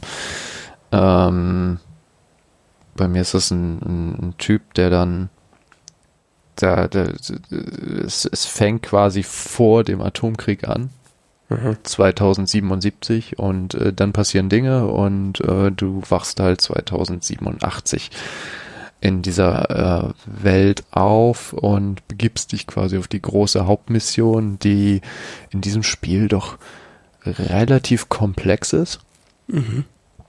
Und letzten Endes alle Fraktionen, die es mal wieder gibt, also es gibt ähnliche Fraktionen, es gibt Fraktionen, die es schon in Fallout 3 und New Vegas gab, wie zum Beispiel die Bruderschaft, tauchen hier wieder auf. Ähm, es gibt neue Fraktionen, ähm, die in diesem äh, Spiel das erste Mal auftauchen, wie ähm, die, das Institut oder die Railroad. Es gibt so eine Fraktion, äh, die nennen sich die Minutemen, die ähm, versuchen, diese Region da wieder aufzubauen. Ähm, Railroad und Institut verrate ich jetzt nicht, die hängen eng zusammen mit der, mit der Hauptstory. Ähm, das würde alles zu weit führen. Es ist eine auf jeden Fall alle diese Fraktionen hängen irgendwie mit der Hauptstory zusammen. Mhm. Und ähm, man muss äh, sehr viele Missionen machen, um in diesem Spiel durchzukommen ähm, und äh, dann im weiteren Spielverlauf auch viele Entscheidungen treffen, für welche Fraktion man dann jetzt genau ist, weil man dann äh, je nachdem äh, die anderen zum Feind bekommt. Nicht alle, aber da gibt es verschiedenste Konstellationen. Mhm. Ähm, es ist ein, wie ich finde, deutlich umfangreicheres Spiel als Fallout 3 und Fallout New Vegas. Mhm. Äh, es gibt sehr viel zu tun. Dazu kommen äh, nicht nur mit dieser komplexen Story, die diese verschiedenen Fraktionen einbindet, auch noch solche Aspekte, wie dass man sich quasi an der Besiedlung dieser Region Commonwealth be beteiligen kann, indem man äh, Siedlungen unterstützt, die man dann auch selber ausbauen kann, also wo du dann so in einer Siedlung, die du quasi ähm, erobert klingt das falsch, aber die du halt offiziell unterstützt, ähm, kannst du so einen Baumodus anschalten. Und dann kannst du quasi alles Mögliche bauen für die Bedürfnisse deiner Siedler dort, also Betten, Wasserversorgung, Stromversorgung, Nahrungsversorgung, keine Ahnung was, Sicherheit. Ähm, kannst da dich austoben in Bauen. Okay. Was ein Spielmodus ist, den ich am Anfang komplett ignoriert habe, was man auch kann. Man kann das Spiel fast komplett ohne dieses Zeug durchspielen. Mhm. Ähm, aber als ich es mal für mich entdeckt habe, dann so, och, und da könnten wir jetzt noch hier und da machen wir das und da stellen wir noch eine Hütte hin und oh. das macht plötzlich voll Spaß. Aber was brauchen sie? Es ist so ein bisschen was so von SimCity, bloß dass du drin rumläufst, ne? Und äh, Mhm. die Sachen halt so platzierst, weil du dann so, ah, jetzt brauchen sie Wasser, ah, ich muss eine Pumpe bauen. Dann fangen so Aspekte an, so von wegen, was brauche ich für eine Pumpe? Ah, Ich weiß, ich brauche Beton, ich habe keinen Beton mehr. Plötzlich Ressourcen kannst du entweder, ähm, findest du entweder an diesen Bauplätzen, an denen du halt deine Siedlung baust, oder du musst sie irgendwo in dieser Welt einsammeln oder einkaufen. Und du kannst halt wirklich ähm, allen möglichen Krempel irgendwo sammeln und dann in Ressourcen verwandeln, die du dann wiederum äh, für deine Bauoperationen brauchst. Mhm. Äh, das gesagt, es gibt auch, äh, dass man Ressourcen sammelt, um sie dann zum Beispiel an so einer Chemiestation zu benutzen, um sich selber äh, Heilmittel zu produzieren. Das ist so ähnlich wie halt letzten Endes die Alchemie in den Elder Scrolls Spielen. Ähm, es gibt Waffenmodifikationen, weil es ist letzten Endes ein Shooter mit Rollenspiel. Ähm, wo man Waffen sehr gewaltig aufwerten kann. Man kann Rüstungen aufwerten, man findet aber auch allerlei so Zeugs überall. Und äh, das Spiel erlaubt damit eine große, große Vielfalt an Spielweisen meines Erachtens. Äh, so wie immer, man kann so shootermäßig einfach durchrennen und alles niedermähen. Man kann das schleichend spielen. Man kann in gewissem Maße sich auch manchmal durch Situationen durchquatschen, aber nicht so häufig. Äh, ist vielleicht auch das, was man ein bisschen an dem Spiel kritisieren könnte, dass die Stories im Fallout 3 und New Vegas waren noch ein bisschen absurder, noch ein bisschen, die hatten noch so ein bisschen mehr so diese Strangeness, die, die hast du Mhm. jetzt bei Fallout 4 nicht so sehr, sondern da geht es sehr häufig einfach nur darum, sich so durchzuballern. Mhm. Okay. Und die Stories sind dann, ich sag mal, die Hauptstory ist sehr verzwickt mit den verschiedenen Fraktionen und sonst was, aber am Ende ist es nicht so, diese Absurditäten hast du nicht so, Mhm. die sie im Dreier New- und New Vegas noch stärker rausge, rausgestellt hatten. Das ist ein bisschen glatter da in dem Bezug. Okay. Ja. Das hast du jetzt schon durch oder wo hast du angefangen oder wo stehst du da? Äh, ich bin, ich bin jetzt bei der finalen Mission gerade. Final, final Mission. Es gibt dann theoretisch noch zwei Erweiterungen. mhm. oder zwei große Erweiterungen zumindest. Ähm, es gibt noch mehr Erweiterungen, aber es gibt zwei große, die nochmal richtig Landmassen hinzubringen. Es gibt noch eine dritte, die, äh, wo du, wo dieses ganze, Siedlungsbauthema nochmal aufgebohrt wird. Ähm, die habe ich alle. Ich habe diese Game of the Year Edition für ein paar Euro gekauft. Ähm, bei dieser Siedlungsaufbohrmission gibt es noch diesen Aspekt. Also Fallout hat ja immer diese, diesen, diesen Aspekt dieser Walls. Also du hast ja immer wieder diese gleiche Storystruktur, dass der Hauptcharakter aus so einem, so, aus so einem Atomschutzbunker kommt. Mhm. Und in dieser einen in dieser einen Erweiterung ähm, kannst du quasi selber deinen eigenen Bunker bauen. Mhm. Okay. Was schon irgendwie ein bisschen cool ist, aber ich fand es dann auch, keine Ahnung, so, so geil fand ich das mit dem Bauen dann auch nicht, weil das teilweise auch echt anstrengend ist mit der Steuerung. Das muss Mhm. man halt so sagen. Das ist wirklich anstrengend, da präzise was zu machen. Also einfach Mhm. so ein bisschen hier mal so eine, hier mal so eine Pumpe hinstellen und ein bisschen Pflanzen anpflanzen. Okay, das macht noch, es macht noch Spaß sonst was, aber so richtig Strukturen bauen fand ich dann auch sehr anstrengend. Mhm. Vielleicht ist es auf dem PC angenehmer, ich weiß es nicht genau. Ich, soweit ich weiß, aber nicht. Wie auch immer, manche Leute finden das total toll, will ich auch gar nicht schlecht reden. Ähm, ist ein Aspekt, den man da verfolgen kann. Es gibt noch zwei Erweiterungen, die so richtig Landmassen hinzufügen, die könnte ich dann auch noch spielen. Mhm, Mal gucken. Okay. Ja. Wie gesagt, umfangreich, aber nicht mehr ganz so skurril. Okay. Klingt irgendwie so, als hätten dir die anderen mehr Spaß gemacht. Weiß ich nicht. Würde ich gar nicht mal so sagen. Okay. Ich finde das genauso gut wie die anderen. Hm. Okay. Die Story ist vielleicht nicht ganz so gut. Hängen die eigentlich irgendwie.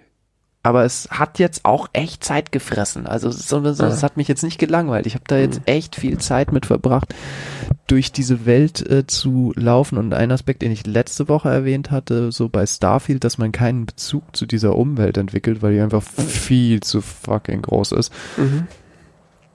Ist mir jetzt die Tage wieder bei Fallout 4 aufgefallen, ist da nicht so. Ich kann mich inzwischen in dieser Welt ziemlich gut orientieren und so. Das ist zwar alles kaputt und Ödland und sonst was, aber ich kann mich da drin sogar in, bei Fallout 4 besser orientieren als bei Fallout 3. Also ich habe so ein Gefühl für, ah, da muss ich dahin, ah, das ist da, das ist die Ecke, ja, ja, die kenne ich schon, weißt du, Mhm. so, du, weil auch irgendwie es hat alles so eine gewisse Individualität, wo du da unterwegs bist.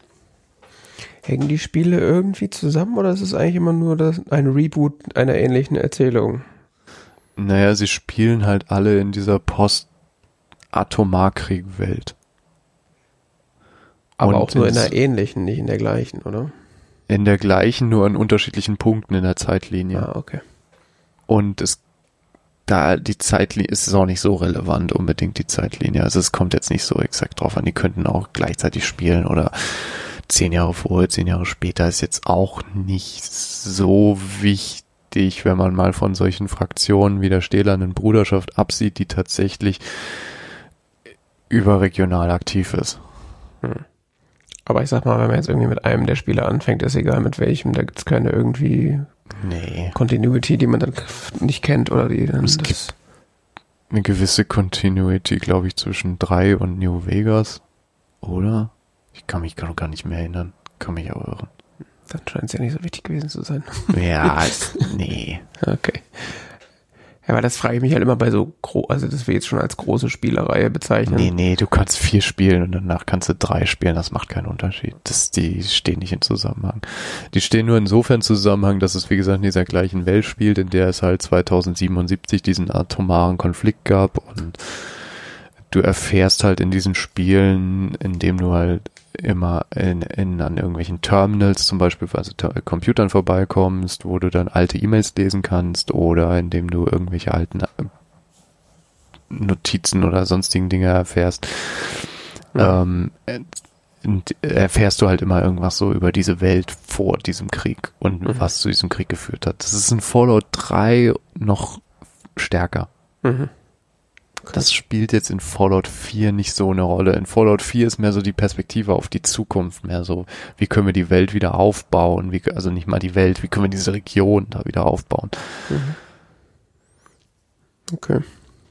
Ja. Fallout 3 dreht sich ein bisschen mehr noch um die Vergangenheit.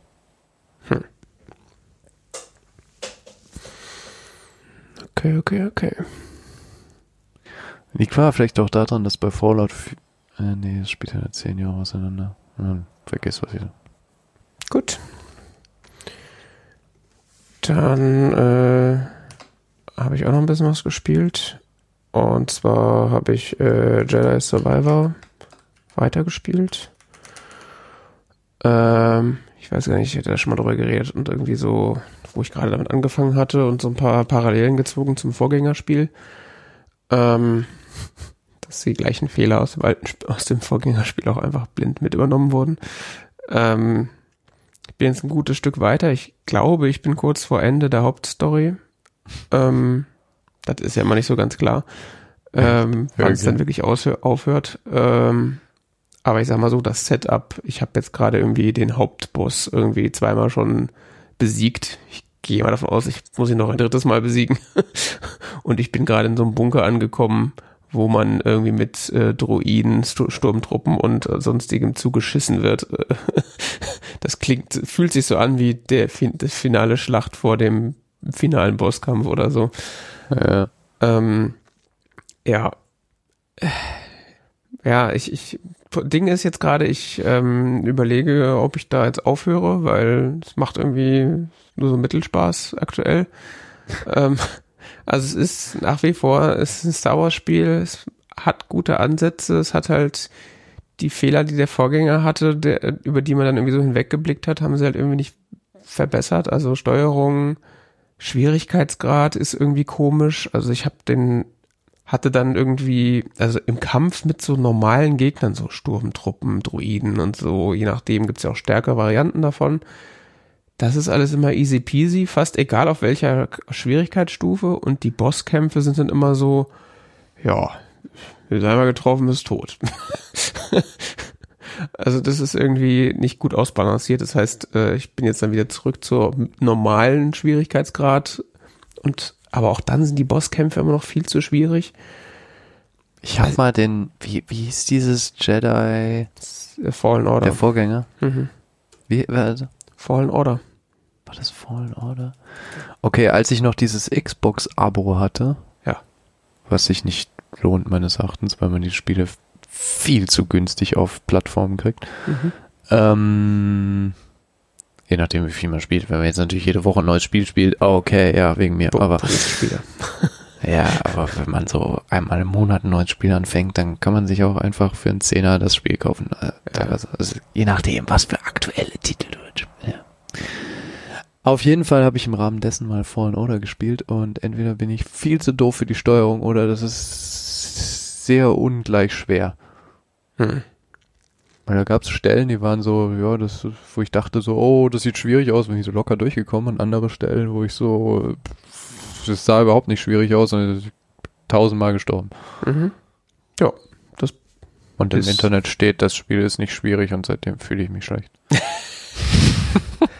Ja, gut, also äh, das steht halt in so ein bisschen in so einer Soulsborne-Tradition. Das heißt, es hat auch irgendwie so, äh, will auch irgendwie manchmal an so Stellen schwierig sein, aber ja, es ist an sich, würde ich sagen, im Durchschnitt kein schwieriges Spiel, wenn man so Action-Spiele irgendwie, f- äh, wenn man da Erfahrung mit hat.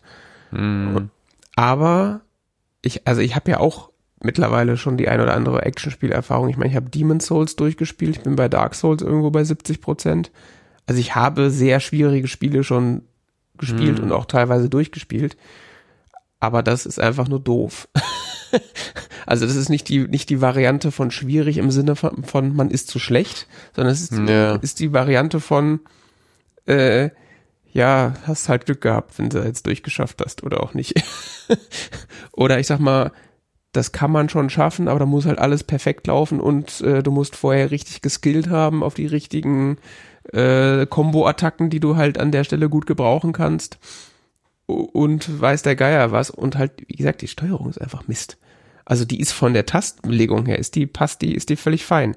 Äh, äh, äh, Ghost of Tsushima habe ich ja auch schwer gelobt, das Spiel. Das ist exakt Ja. dieselbe, exakt dieselbe, ähm, im Grunde ist das das gleiche Spiel, wenn man es mal äh, so sieht. Also, also Steuerung, Typ mit Schwert äh, kann unnormal gut kämpfen und ausweichen, und hat noch so ein paar Combo-Attacken, beziehungsweise hat verschiedene Schwertkampfstile. Das hast du ja in, äh, in, dem, in dem Star Wars-Spiel auch, äh, mit verschiedenen Lichtschwerttypen und auch äh, so weiter. Also es ist im Grunde das gleiche Spiel minus die Macht, äh, plus die Machtfähigkeiten. Ähm, aber, also, Ghost of Tsushima habe ich über den Spielverlauf immer schwerer eingestellt, weil ich immer mehr Herausforderungen gebraucht habe, weil ich halt immer besser reingekommen bin.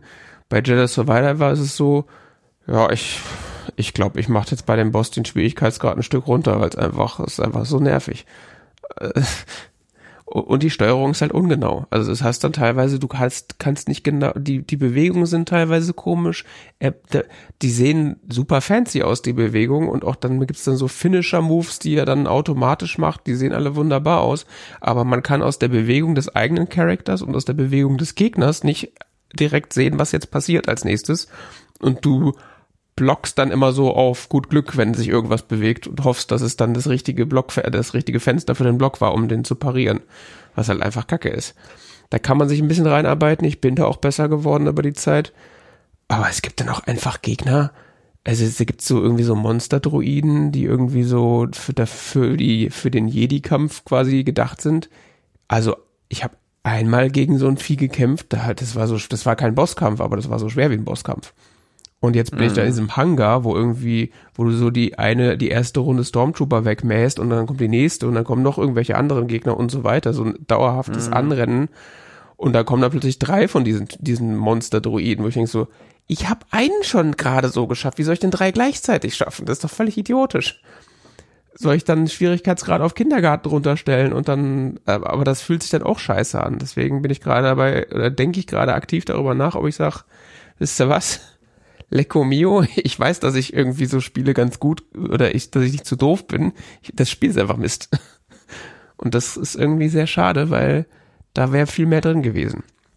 Man hat halt die Probleme des alten Spiels, des Vorgängers nicht ausgebessert, sondern sie halt, ja, dagelassen. Und irgendwie die Gegner teilweise an Stellen schwieriger gemacht, wo ich denke so, ja, also ich hätte lieber so ein Spiel, wo ich wirklich einmal, wenn ich einmal getroffen bin, quasi tot bin, wenn dann zum Beispiel auch meine eigenen Angriffe so sind. Also so diese, diese Idee von, äh, das ist ein Laserschwert, das, das säbelt da durch alles durch und wenn der einmal getroffen ist, dann ist er halt tot, weil ich einmal durch ihn durchgesäbelt hat. Nee, dann hast du so eine Sturm, so eine Sturmtruppe mit so einem, mit so einem Schild und so einem, so einem Britzelstab die musst du dann dreimal treffen, bis die tot ist. Ja, I guess. Und das war dann wiederum in, in Ghost of Tsushima zum Beispiel ganz geil, wenn du, wenn, auch bei relativ starken Gegnern, wenn du die richtig pariert hast, dann konntest du die mit einem Stich abmetzeln, dann war es vorbei. Also halt so, das fühlt sich irgendwie sinnvoll an, als dieses, ja, ich hau dich jetzt äh, fünfmal mit dem glühenden Stäbchen, bis du tot bist. Why? Macht irgendwie keinen Sinn. Und dann haben, also sie haben ja bei dem Spiel auch irgendwie dann noch versucht, so ein Open-World-Ding da drauf zu bauen. Das hat ja auch überhaupt nicht funktioniert. Bei dem anderen Spiel, Vorgängerspiel, war das so, das war halt so, ja, du fliegst jetzt von einem Planeten zum anderen, du kannst auch theoretisch zu dem Planeten fliegen, aber das, was du da findest, sind halt so Schlauchlevel, wo du durchläufst und wo am Ende, wo du am Ende zu deinem Ziel kommst und fertig. Und auch bei Jedi Survivor gibt es so diesen einen Hauptplaneten, wo du theoretisch überall hinlaufen kannst und du da auch irgendwelche Sachen finden kannst. Aber das wirkt halt alles irgendwie so komisch und künstlich und da, also ich habe das alle Nebenmissionen komplett ignoriert, habe einfach straight die Hauptmissionen versucht zu machen, weil es alles so uninteressant ist. Ich meine, du kannst ja irgendwie so einen Garten anlegen. Why? Es ist einfach so, wir brauchen auch irgendwie so sinnlose Nebenbeschäftigung. Was könnten wir denn machen? Äh, Gärtnern vielleicht? Man könnte Florist werden. Okay. Was? Völlig bekloppt. Ja gut, bei Fallout gibt das, wenn du Lebensmittel anbaust, ja schon noch irgendwie Sinn. Ne? Ja, ja. Aber da ist was auch, du kannst auch all möglichen Scheiß einsammeln. Ich, ich habe schon irgendwie so viel Müll eingesammelt, wo ich denke so, ja, was mache ich jetzt damit? Shiny Stein Nummer 5. Cool. ja, das ist alles, das ist echt Quatsch. Und also was ganz, ganz nett ist und was sich auch ganz gut anfühlt, sind diese Parcours-Sachen. Also du kannst da irgendwie super weit springen und dann noch irgendwie an so Wänden langlaufen. Da gibt's auch irgendwie Level, wo du wirklich komplexe Varianten von an der Wand langlaufen, weit springen und dann irgendwie mit der Macht noch irgendwie extra so durch die Luft dashen, um irgendwo ranzukommen und so. Du hast noch einen Enterhaken, um noch irgendwie an weiter entfernte Dinge dran zu kommen. Das gab's im alten im Vorgängerspiel auch und das haben sie dann noch ein bisschen weiterentwickelt. Das ist noch mal ein bisschen anspruchsvoller geworden, das ist irgendwie ganz cool. Und dann stehst du irgendwie in so einem, in, in der offenen Welt an so einem kleinen, da ist so ein kleiner Absatz, wo du denkst so, mhm. ja gut, so hoch bin ich schon, also hundertmal, das, da kann ich ja dreimal so hoch springen. Stehst dann davor, eh, eh, eh. Tut mir leid, der Entwickler hat leider beschlossen, dass du da nicht hochspringen kannst, deswegen springst du fünf Millimeter hoch oder so. So. Ist einfach so dumm.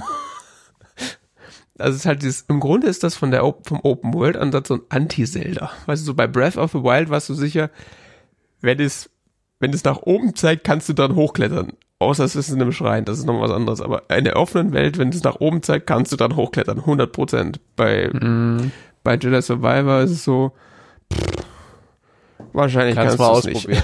Du kannst es ausprobieren, aber zu 98 Prozent funktioniert das nicht, weil es nicht Teil des Level-Designs ist. ah, das war auch irgendwo, wie das genervt hat. Das war bei Ghost of Tsushima auch so ein bisschen so, dass du an manchen Sachen hochklettern konntest und an manchen nicht. Und an manchen hat es total Sinn gemacht und an manchen überhaupt nicht. Aber das ist da richtig schlimm. Es ist wirklich so, auch, auch teilweise. Bei Starfield gibt es auch Kanten, bei denen der sich dann so hochzieht und es gibt mhm. welche, wo macht das nicht. Mhm. Ja, und es gibt auch Level, wo du, wo du vorher unendlich sind, krasse, lange Sprungpassagen hast und dann ist da so ein abgesperrter Bereich, wo ich so, was ist eigentlich da? Das interessiert mich voll. Springst gegen so eine, so eine unsichtbare Wand, so, geil, super. Also, es ist echt, links, also, ja. Problem ist halt auch, dass jetzt, äh, Baldur's Gate so schon so lange draußen ist und ich irgendwie Bock drauf habe, das mal anzuspielen ah, daher weht der Wind. Und ich die ganze denke so, irgendwie ist das eklig, ich mag's nicht mehr. Sonst so, ich könnte ja an der Zeit was, was Sinnvolles ja. tun und Baldur's Gate spielen. Weil aktuell ist es halt so, ich spiel, fange das an, äh, spiele so, also je nachdem, was es halt gerade ist. Jetzt die, die, ganze Zeit waren jetzt irgendwie viele Passagen, wo ich super schnell, super weit gekommen bin, weil das halt mhm. halt auch einfach ein bisschen so ein Flow und das macht dann auch Spaß. Also das Spiel macht auch Spaß über große Passagen. Und dann gibt's so Stellen wie so Bosskämpfe oder so sinnlos schwere Passagen, wo du denkst so, das spielst du einmal und dann nach fünf Minuten, ich kann ja auch einfach Fußball auf der Playstation spielen, das ist entspannender als dieses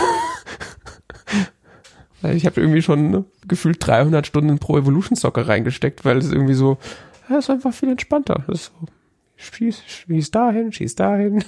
Ja, ja. Diese, also ich mag ja Spiele, die herausfordernd sind, aber es muss irgendwie sinnvoll sein. Das ist da einfach doof. Ja, ich hatte da auch bei dem Vorgänger dann so einen Speicherpunkt, wo quasi so in dem Moment irgendwelche Stormtrooper auffangen auf mich anzuschießen und ich muss dann halt eigentlich ist es quasi so gedacht, glaube ich, dass ich in dem Moment lerne, das abzuwehren, aber ich rall's nicht. Und es ist so, startest, tot, startest, tot, startest, tot. So, ach, klingt ja nicht halt. Das klingt aber irgendwie wie ein Bug, ehrlich gesagt. Naja, so schlimm ist es jetzt nicht, aber es, vielleicht habe ich es übertrieben dargestellt, aber auf jeden Fall so hat es sich für mich angefühlt, weil mhm.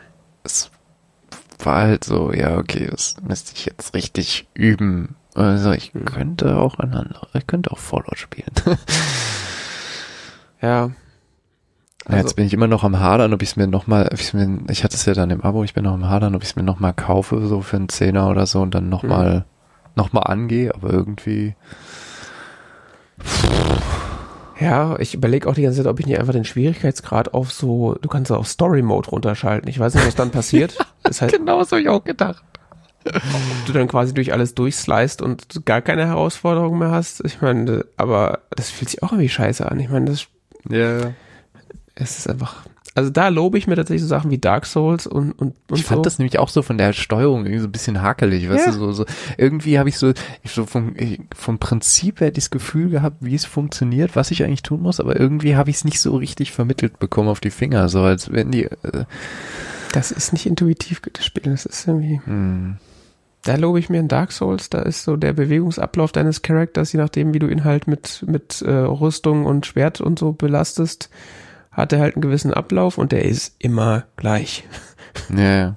das ist zwar trotzdem sackschwer, das Spiel, und es will dich ärgern, aber wenn du es irgendwo nicht schaffst, irgendwas zu machen, dann ist das im Regelfall deine Schuld, weil du zu spät gedrückt hast, nicht weil der Charakter nicht reagiert. Ja. Das ist zwar auch frustrierend, aber da, da merkt man, wenn man besser wird. Direkt. Und bei, äh, bei dem anderen Spiel ist es halt so, pff, ja, ich habe da jetzt zehnmal gedrückt, als der mir auf mich drauf geprügelt hat zum Blocken. Kann funktioniert haben. Man merkt, vor allem der Ja. Charakter schreit auch jedes Mal, wenn er was ab, abblockt. Ich weiß nicht, wurde er jetzt getroffen, wurde er nicht getroffen? Man weiß es nicht. Das Glücksschreie. Ja. Ja, es ist irgendwie, naja. Vielleicht spiele ich einmal, bis bald losgeht. Dann habe ich das. Ja, keine Ahnung, das müsste mal für die Xbox rauskommen. Ja, ich will ja die ganze Zeit schon spielen, aber ich dachte mir, ich spiele erst das, das Star Wars Spiel fertig, aber irgendwie. Oder erstmal einen neuen Mac kaufen. äh, okay. Muss ich noch ein Kapitel neuer Mac aufmachen oder was? Nein, um Himmels Willen, ich kaufe keinen neuen Mac. Äh, ist- Quatsch, der funktioniert wunderbar. Sag mal. Die, ja. Okay, ja, dann haben wir. Ich hätte Haben wir lieber. Äh, keine. Eigentlich will ich es nicht auf dem Mac spielen. Ja, also ich würde es, glaube ich, gerne auf einem Gerät mit Maus und Tastatur spielen, aber ich will nicht auf dem, ich will nicht hier am Schreibtisch sitzen und das spielen. Das ist, fühlt sich irgendwie komisch an. Mhm. Ich, also ich habe hab das die letzten Jahre äh, schätzen gelernt, so Couch Potato mäßig sowas zu spielen. so schön entspannt irgendwie auf dem Sofa. Oder Ja. auch nicht entspannt. Je nach Spiel. Aber das fühlt sich irgendwie gleich nach Arbeit an, wenn man das am Schreibtisch macht. Ja, ja. Schauen wir mal. Oh ja. Dann haben wir noch einen Film geschaut. Zusammen. Oder für diesen, für diese Sendung. Und zwar äh, The Wonderful Story of Henry Sugar. Das ist der neue Wes Anderson Film. Äh, von und mit Netflix produziert. Ähm, Von und mit Netflix. ja, ich hatte irgendwie gesehen, die hatten irgendwie die, äh, die Roald Dahl Film Company oder irgendwas gekauft und dann äh, Wes Anderson gefragt, ob er das da irgendwie Drehbuch und äh, schreiben will und Regie. Mhm. Ja, genau. Ist auf jeden Fall äh, basiert auf der ähm, dem gleichnamigen Buch von Roald Dahl, der wiederum äh, auch schon die Vorlage für Fantastic Mr. Fox geschrieben hat. Ist also für Ander Wes Anderson kein kein unbekannter Autor. Äh, ist ein für knapp 40-minütiger Kurzfilm. Um, ja, ist in der Wikipedia als Fantasy-Shortfilm beschrieben. Heißt das, man kann jetzt, also diese Fähigkeiten gibt's gar nicht. Das ist ja blöd. Hm. Na gut. Ähm, ja, ist äh, mal wieder arbeitet der Film, wie es sich für Wes Anderson Filme gehört, mit äh, vielen Erzählebenen. Ähm, es geht los mit dem äh, von Ralph Fiennes, heißt er, glaube ich, gespielten Figur, die äh, die Geschichte von Henry Sugar erzählt, äh, der wiederum äh, die, selber die Geschichte erzählt, wie er ein Buch gefunden hat in einer Bibliothek äh, und dann wird die Geschichte in dem Buch erzählt, ähm, die wiederum von einem Arzt, der von äh, Dave Patel gespielt wird, äh, erzählt wird, äh, der wiederum äh, einen Guru trifft, der wiederum von Ben Kingsley gespielt wird, der dann die Geschichte erzählt, wie er äh, einen anderen Guru getroffen hat, der ihm ähm, beigebracht hat, ohne die Augen zu benutzen, äh, Dinge zu sehen. Ja. Und auf diesem Wege der Rezeption äh, lernt Henry Sugar, Ungefähr ähnlich viele Nebensätzen ist der Film erzählt. ja, äh, in diesem, äh, auf diesem äh, Weg der Erzählung lernt Henry Sugar dann äh, eben jene Technik, nämlich äh, ohne die Augen zu benutzen, Dinge sehen zu können. Ähm, und benutzt sie dann ini oder er lernt diese Fähigkeit initial mit dem Hintergedanken, ähm, im Glücksspiel äh, zu gewinnen und setzt sie dann auch entsprechend ein und fühlt sich dann relativ schäbig äh, deswegen, weil er dann ähm, Stellt auch vor- damit, stellt auch fest für sich persönlich, dass Glücksspiel eigentlich überhaupt nicht mehr so erfüllend ist, wenn man weiß, was passiert. genau ist dann halt nicht mehr ist dann halt kein Glücksspiel mehr, ne? ist nur noch Geld einsacken. Ähm, Ja, ja, erfüllend ist vielleicht das falsche Wort. Es ist nicht mehr so spannend. ja, der Nervenkitzel geht verloren. Ja. Genau. Ähm, genau, er entscheidet dann, äh, sich dann dafür dann doch irgendwie Altruist zu werden und ähm, zieht dann eine, eine ja, Firma aus dem Boden, die äh, Geld, das er beim Glücksspiel in durch verschiedene, äh, also in verschiedenen Verkleidungen erwirtschaftet, an die Welt verteilt in Form von Krankenhäusern und Schulen und so weiter. In dem Aspekt gibt es auch einen kleinen Unterschied zu der Geschichte von Roald Dahl. In der äh, Kurzgeschichte von Roald Dahl, auf der es basiert, ähm, fängt er mit diesen Verkleidungen erst im Laufe seiner Karriere an. Mhm. Okay. Weil äh, dann Leute ihm auf die Schliche kommen. Das ist so ein Aspekt, den haben sie da rausgelassen, finde ich aber auch nachvollziehbar, weil es Ja. irgendwie dann noch die Erzählung doch irgendwie, die ja in so klaren Kapiteln funktioniert in dem Wes Anderson-Film, es hätte das irgendwie nochmal durcheinander geworfen. Ja, genau, das ist so der Plot und ähm, der Film hat noch zusätzlich dazu, dass er halt diese verschiedenen Erzählebenen äh, Ebenen ineinander verschachtelt, auch noch die Eigenheit, ähm, dass die Figuren äh, nicht nur sagen, was sie sagen, sondern auch selber ihre eigene Erzählstimme noch da irgendwie ähm, also die, die Hauptfiguren sind gleichzeitig Erzählerstimme und auch Stimme ihrer eigenen Figur. Die Hauptfiguren sind eine Erzählstimme. Ja, ja, in der Tat, stimmt. Ja, ja, ja. Was erst ein bisschen verwirrend ist und ich mich auch die am Anfang gefragt habe, was das eigentlich soll und ähm, Das ist auch vor allen Dingen verwirrend, wenn sie Dialoge, f- also wenn sie äh, ähm, wenn sie Dinge sagen als als ähm, als indirekte Rede, bevor der betreffende Charakter es dann nochmal in direkter Rede ausspricht. Ja, das ist irgendwie ein interessantes Stilmittel und, und da habe ich mich gefragt, ob das vielleicht, ähm, ob sie da irgendwie Passagen aus dem Buch vorlesen oder Das weiß ich nicht. wie das so zustande kommt. Ich meine, auf der anderen Seite sind die Figuren ja größtenteils auch Autoren der Geschichte. Das heißt, es macht doch irgendwie Sinn, wenn man jetzt Erzähler und Autor miteinander vermischt, dass sie auch gleichzeitig ihr Erzähler sind. Kannst du mir folgen? Ja, es gilt auf jeden Fall, dieser Aspekt Metafiktionalität spielt eine große Rolle, weil wer mir die Erzählung ist ja gerahmt von Roald Dahl, Mhm. der da in seiner Writing Hub, äh, Hut äh, sitzt und äh, diese Geschichte schreibt, oder? Soll das Roald Dahl sein? Ja. Ah. Wird sogar so vorgestellt. Das habe ich irgendwie nicht mitgekriegt. Ah, okay, ja. Also Ralph Fiennes spielt Roald Dahl. Ja. Mhm, okay. Ja, da, so ist die gerahmt, genau. Mhm. Und der sitzt da in seiner Writing Hub, äh, Hut, Hub, ähm, und schreibt diese, diese Story und ähm, dann wiederum hast du die Figuren in der Geschichte, die wiederum ihre eigene Geschichte erzählen Mhm. und auch quasi mit der Erzählung interagieren. Also dass ihnen bewusst ist irgendwie, dass sie Teil einer Erzählung sind. Mhm. Wie Ja. Dev Patel, also wir haben, wir haben Roald Dahl, der erzählt diese Geschichte, ja. Ja. Dann haben wir innerhalb dieser Geschichte ähm, Henry Sugar, Mhm. gespielt von Benedict Cumberbatch, der dieses Buch liest mit dieser ähm, Erzählung von diesem indischen Arzt. Mhm. Dann haben wir den indischen Arzt, Mhm. der erzählt, wie er ähm, auf diesen auf diesen ähm, Zirkusartisten gestoßen ist. Mhm. Und dann haben wir den Zirkusartisten, der erzählt, wie er auf den Yogi gestoßen ist. Ja.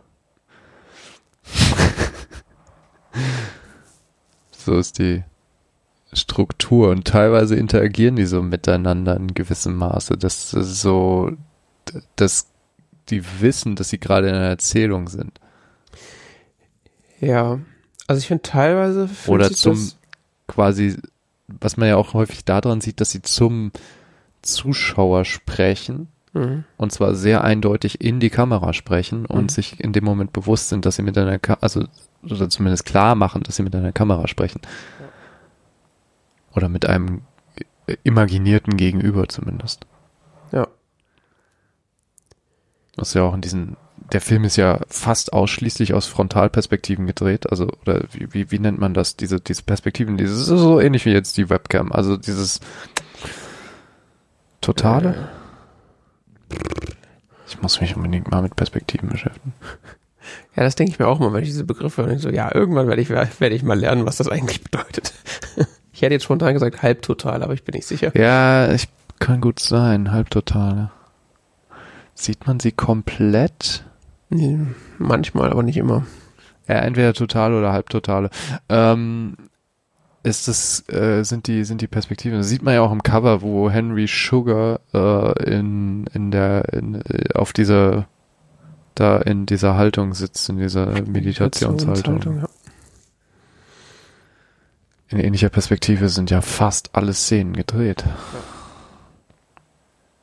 es fühlt sich, also diese, dass die Figuren auch teilweise, die, äh, dass die Figuren auch die Erzähler sind, fühlt sich an manchen Stellen irgendwie ein bisschen komisch an, finde ich. An manchen Stellen wiederum fühlt es sich sehr organisch an. Also zum Beispiel an der Stelle, wo der indische Arzt ja aufschreibt, was ihm der Zirkusartist erzählt und die Geschichte dann quasi die Ansicht wechselt zu dieser Geschichte, wo der Zirkusartist den, Go den Yogi aufsucht da macht es ja total Sinn, dass der, dass der Zirkusartist erzählt, was ihm da passiert ist, weil das ist ja das, was Dave Patel gerade aufschreibt.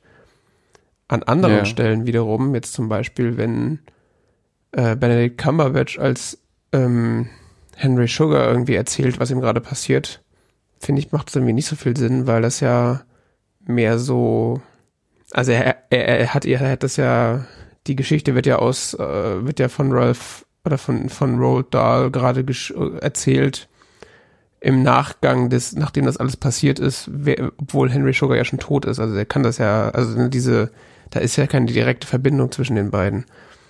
Hm. Also das, ja, keine Ahnung, ob das überhaupt so konzeptionell so gedacht ist, wie ich das verstehe, aber es hat den Film auf jeden Fall sehr nicht komplex gemacht, aber es war schon auch anstrengend, den zu gucken. Also weil halt im Gegensatz zu Show Don't Tell war das eher Tell Don't Show. Also weil er die ganze Zeit, also wird ja durchgeredet im Film. Da gibt's ja quasi keine, fast keine Stelle, an der nicht geredet wird, wo quasi nicht eine, ein Erzähler sagt, was gerade passiert. Ja, ja, du hast recht. Und das ist halt über 40 Minuten dann doch Ja, recht vor allen. Dingen, vor allen Dingen, wenn man den auf Englisch guckt und kein Englisch-Muttersprachler ist, muss man echt gut Englisch können. Weil die reden sehr schnell und sehr viel. Ja. Und der Film lebt eigentlich komplett davon, dass die Handlung mehr oder minder erzählt wird. Also, ja, wie du sagst, es wird nichts gezeigt. Also, beziehungsweise es gibt einzelne Szenen, wo mal was passiert, aber Es wird auch gezeigt, aber währenddessen wird's halt auch erzählt. Also alles im Grunde, was auf, auf äh, dargestellt wird, wird auch gleichzeitig erzählt. Und das ist halt entsprechend dicht und entsprechend viel und schnell wird geredet. Ja. Ja, es sind schon äh, 40 Minuten, wo man äh, sehr aufmerksam sein muss, weil sonst, äh, gef- also wenn man mal kurz aussteigt, hat man gefühlt den halben Film verpasst. Ist dann wiederum sehr gut, dass es nur ein Kurzfilm ist. Also, Ja.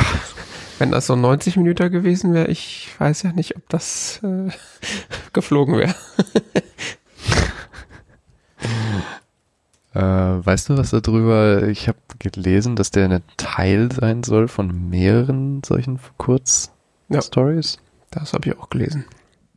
Also, es soll wohl mehrere dieser Kurzgeschichten von Roald Dahl geben, Aber alle von Wes Anderson, oder? die auch, äh, ja, auch die von Wes Anderson dann weiter äh, verfilmt werden. Das ist so der Netflix-Stil. Also das ist jetzt quasi einer von vieren oder so, glaube ich, die dann noch das ist so erscheinen. eine Anthologie-Serie. Ja, ich, ich kenne nur das Originalmaterial nicht. Ich weiß nicht, ob die irgendwie äh, zusammengehören, ob die thematisch irgendwas miteinander zu tun haben oder ob es einfach nur so, äh, ja, halt Kurzgeschichte von Roald Dahl sind, die halt zufällig zusammen verfilmt werden. Ja, Ähm, interessant. ja, also da kommt dann anscheinend demnächst noch ein bisschen, bisschen was zu dem Thema. Gut, und dann halt, äh, das waren jetzt mal so, ich sag mal, Punkte des Films, die äh, so etwas eigen waren und die auch so ein bisschen aus dem typischen Wes Anderson-Schema ausgebrochen sind. Ähm, naja, zumindest dieses, dass die jetzt, dass 40 Minuten durchgeredet wird und jede Figur seit auch der gleichzeitig der Erzähler ist. Das ich hatte mehr so das Gefühl, Wes Anderson nimmt so dieses Element, was er ja immer in seinen Filmen hat, dieses Figur erzählt ihre Geschichte mhm. oder ein Teil der Geschichte, dass er das einfach ins Extrem treibt. Ja, oder so. Also, dass er einfach sagt, wir machen jetzt einen Kurzfilm und mhm. wir nehmen nur dieses Element. Mhm. Vielleicht nimmt er ein anderes Element in einem von den anderen Filmen. Mhm. Ja. Stimmt, in, nicht, keine Ahnung. Oh. In, in, einem, in einem Full-Featured-Film hätte dann die Figur angefangen zu reden und dann hätte sie irgendwann aufgehört und dann hätte man nur noch gesehen und nicht nur noch erzählt bekommen wahrscheinlich. Ja. Mhm.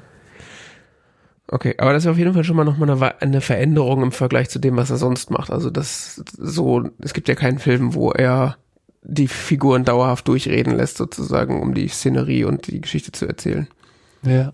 Ähm, unabhängig davon hat er natürlich diese ganzen Wes Anderson-artigen Dinge, die einen Film Wes Anderson-artig machen, natürlich trotzdem äh, eingebracht. Also Verwendung von entsprechenden Kameraeinstellungen und Winkeln und so weiter.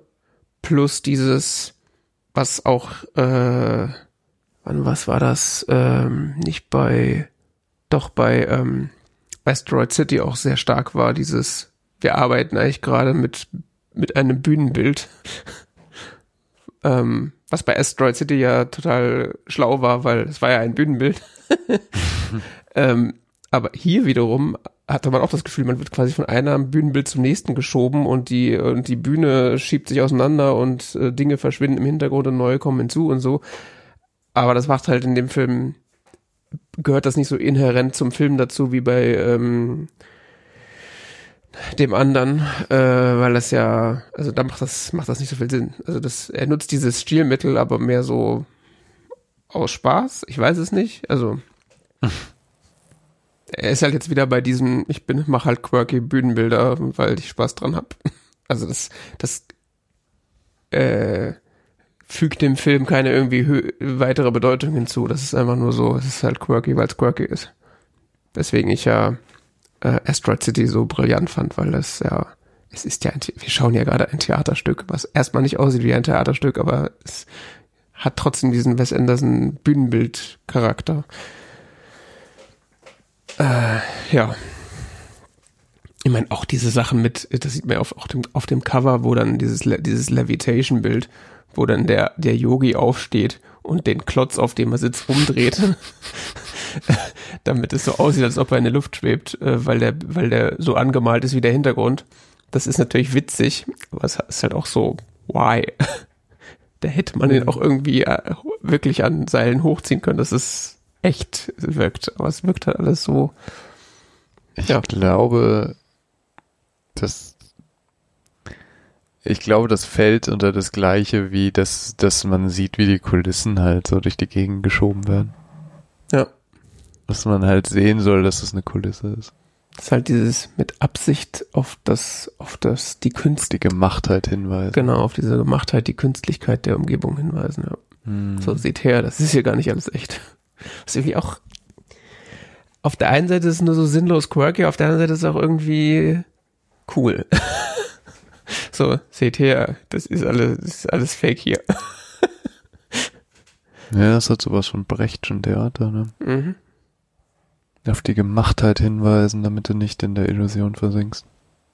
Und dich mehr mit den politischen Aussagen beschäftigen kannst, äh, die jetzt bei Wes Anderson eher schwierig zu erkennen sind, aber.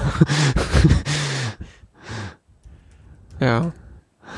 ja. Wenn er jetzt noch eine tiefere Ganzen? Aussage hätte. Was ist eigentlich das? Also jetzt bin ich selber verwirrt. Was ist das Ziel? Das Ziel von was? Von Wes Anderson. Also, äh, was hat er versucht mir da zu vermitteln? Ich glaube, er hat einfach nur einen sehr komplexen Weg gesucht, so eine lustige Geschichte zu erzählen. Hm. Okay. Und ich muss ja auch sagen, die Geschichte ist ja auch irgendwie witzig oder interessant. Also jetzt mal abgesehen davon, dass die halt so merkwürdig erzählt ist und dieses sehr anstrengend erzählt ist durch diese ganze Rederei, finde Ja. ich die Story eigentlich auch irgendwie unterhaltsam. Also ich hätte Die mir auch einen, Stories, äh, ja. ich hätte mir auch einen Film angeguckt, der nicht so komplex und schwierig äh, äh, erzählt ist über diese Die Story. Story, ja, die Story ist irgendwie ganz, äh, ja, wie soll man sagen, äh, charmant. Ja, die wirkt irgendwie wie so eine wie so eine Kinderfantasie. Ja gut, das ist halt Roald Dahl, ne? Ja. Ja, ja, aber ich meine, das ist ja auch, also die, die, das ist so eine Kinderfantasie, die mich auf so einem, auf so einer Ebene anspricht, dass mich das interessiert. Und wie sie dann letztendlich äh, erzählt wird, ist dann erstmal sekundär. Sie wird jetzt halt von Wes Anderson, the most Wes Anderson way erzählt, wie halt er alle, alle seine Filme ähm, macht. Aber das wäre jetzt auch gar nicht direkt nötig gewesen, um die, um die Geschichte irgendwie interessant zu machen, finde ich. Hm.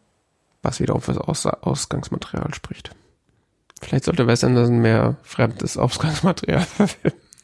Damit man nicht sowas hat wie der Dealing Limit, wo man am Ende so denkt, so, worum ging's jetzt nochmal? Das ist nicht so wichtig. Der Weg ist das Ziel. Der Weg ist das Ziel. Ja, ich glaube, das beschreibt es ganz gut. Der Weg ist das Ziel. Wir gucken jetzt einfach mal äh, Crazy Color Grading und so ein bisschen äh, wahnwitzige Kameraeinstellungen für zwei Stunden und freuen uns daran. Genau. Apropos Color Grading. Wes Äh, Anderson-Fans reicht das. es klingt jetzt ein bisschen oberflächlich, aber es stimmt. Also ich zähle mich da durchaus dazu. Man muss ja auch mal an den, also es ist ja, es ist ja so ein bisschen wie äh, Trash-TV. Da freut man sich ja auch an Sachen, die eigentlich aussagelos sind. Und das ist Wes aber- Anderson, das neue Trash-TV. Wes Anderson ist Trash-TV für äh, Intellektuelle. da kann ich mich einfach zwei Stunden an einem geilen Filmkorn und ein bisschen Color Grading erfreuen. so mal mal runterkommen. Worum ging's? Muss man- Ahnung. Da muss man nicht so viel nachdenken.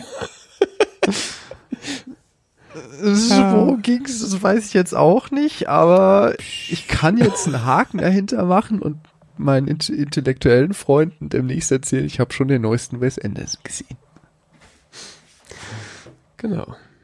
Ja, apropos Color Grading und Film, äh, ich habe dann auch gleich nochmal geguckt, wie der, der Film denn eigentlich ge- gedreht wurde. Steht nämlich im Wikipedia-Artikel nicht drin. Das hat mich schon ein bisschen stutzig gemacht. Sieht so stark nach Filmfilm aus, ne?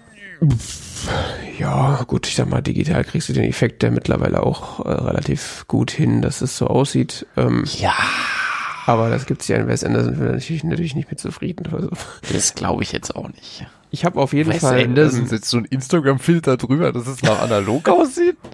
Ja, irgendwann, wenn das mal cool ist, dann macht er das vielleicht. äh, genau, Und? ich habe nämlich den, den Kodak, äh, den Artikel auf der Kodak-Webseite gefunden, wo es eigentlich, Kodak-Webseite. wo es eigentlich um ähm, Asteroid City ging. Da wurde nämlich Ja. auch in einem Nebensatz erwähnt, dass der upcoming Film äh, The Wonderful Life of Henry Sugar auch auf Kodak-Film gedreht wird, allerdings auf 16 Millimeter, nicht auf 35. Was auch äh, passt, weil das ja Ist ja anderes ein kleinerer Filmformat ist. Ja, ist es ja auch. Also das Format, das Format ist ja ganz anders. Ja, ja, ja, ja, stimmt schon. Ähm, ja, da ist da nichts mit 4K, weil das Negativ ist zu klein. 16 Millimeter, das ist ja nur so Schmalspurfilm. Ja, ist mehr so ein Hobbyprojekt. Ich muss aber sagen, das Color Grading fand ich diesmal gar nicht so krank wie sonst. Also dieses äh, türkisene Himmel, äh, super warme, crazy Einstellung, das war da. Du siehst ja kaum einen Himmel, von daher ist es ja auch. Äh, Ja, aber auch sonst haben die diese super warmen Töne, Hauttöne und so, das war ja da auch gar nicht so. Ja, ne? Das war so ein bisschen anders. Aber gut, ist halt auch ein anderer Film. Gut, ja, Asteroid City. nüchtern, hast du recht. Aber Asteroid City war ja auch abartig. also das wäre echt krass. Ja, ähm, ich muss mal gucken, ob ich den überhaupt bewertet habe. Ich glaube schon. Klickety klick. viereinhalb Sterne hast du dem gegeben. Oh ja, tatsächlich. Ich fand den gut. Mittlerweile kann man nicht das, glaube ich, sagen, auch mit meiner Fanboy-Brille. Äh, ich fand den einfach gut. An- Es war anstrengend und also es ist jetzt nichts, was man so, ist kein Spülfilm, aber Aber wenn man mal ähm, Man muss schon aufpassen. 40 Minuten hat, wo man mal konzentriert einen Film guckt, dann ist das. Und ich war immer wieder Benedict Cumberbatch, weil Benedict Cumberbatch äh, sein zugucken will und Und natürlich, äh, arroganter Arsch kann er. Also das stimmt. Und natürlich, also allein dafür, dass Richard Ayoade mitspielt. was sagt er? Zwei Sätze? Wer jetzt? Ayoade. Äh, der sagt da zwei, aber der spielt ja zwei Rollen. Der spielt den anderen Arzt und der spielt den Yogi. Ah, stimmt, der spielt doch den Yogi, ja. Vier Sätze, okay, Entschuldige. Er ist immerhin zu sehen. Und ich finde es auch einfach so geil. zwischendurch die Frage gestellt, wurde der nur gecastet zum hübsch aussehen oder? Weil der sagt ja wirklich fast überhaupt nichts. Ja, und wenn er was sagt, denke ich mir so, ah, das ist so scharf an Moss vorbeigeschrammt. Das ist, fällt ihm richtig schwer, sich zu verstellen. Ja, aber ich meine, das, ist- das, das ist einer von vier Hauptcharakteren oder so. Der ist gefühlt den halben Film im Bild, aber sagt nichts. ja, ist halt jeweils äh, in den Szenen, in denen er ist, ist er halt entweder der Nebencharakter, also der zweite Arzt, oder halt der Yogi, der eigentlich wahrscheinlich sowieso nichts sagen will, weil er ja ein Yogi ist. Der hat ja, der schwebt ja mehr, als dass er das sagt. Ja. Ein Yogi, der viel redet, hat, glaube ich, seinen Beruf verfehlt. Ja. Ah, die anderen sind auch toll. Ich habe Ja. mal vier Sterne gegeben. Ja, Ist auf jeden Fall sehenswert. finde ich auch.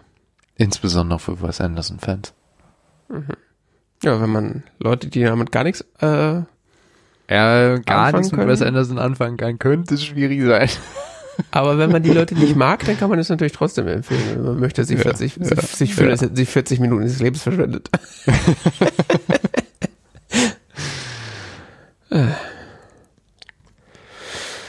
Ja, Gut. Amas. Mal, ach so, äh, bevor wir den Sack zumachen. Zum nächsten Mal schauen wir den Film Oppenheimer, Korrekt. damit wir unseren Barpheimer hier voll haben. Jawohl. Barbenheimer. Tja. Der eine Film ist, äh, geht's um Atombomben, da in einem anderen Film geht's um Atomic Blonde. ja. Oder so. Seltener auch Oppenbarbie genannt. Ja. Dann. Das? Dann äh, war das äh, Folge äh, 218 vom T-Zeit Talk Radio. Äh, mehr Infos äh, zu dieser Sendung gibt es auf tzeit.org. Ähm, und ich danke für die Aufmerksamkeit. Ich auch. Bis dann. Bis dann.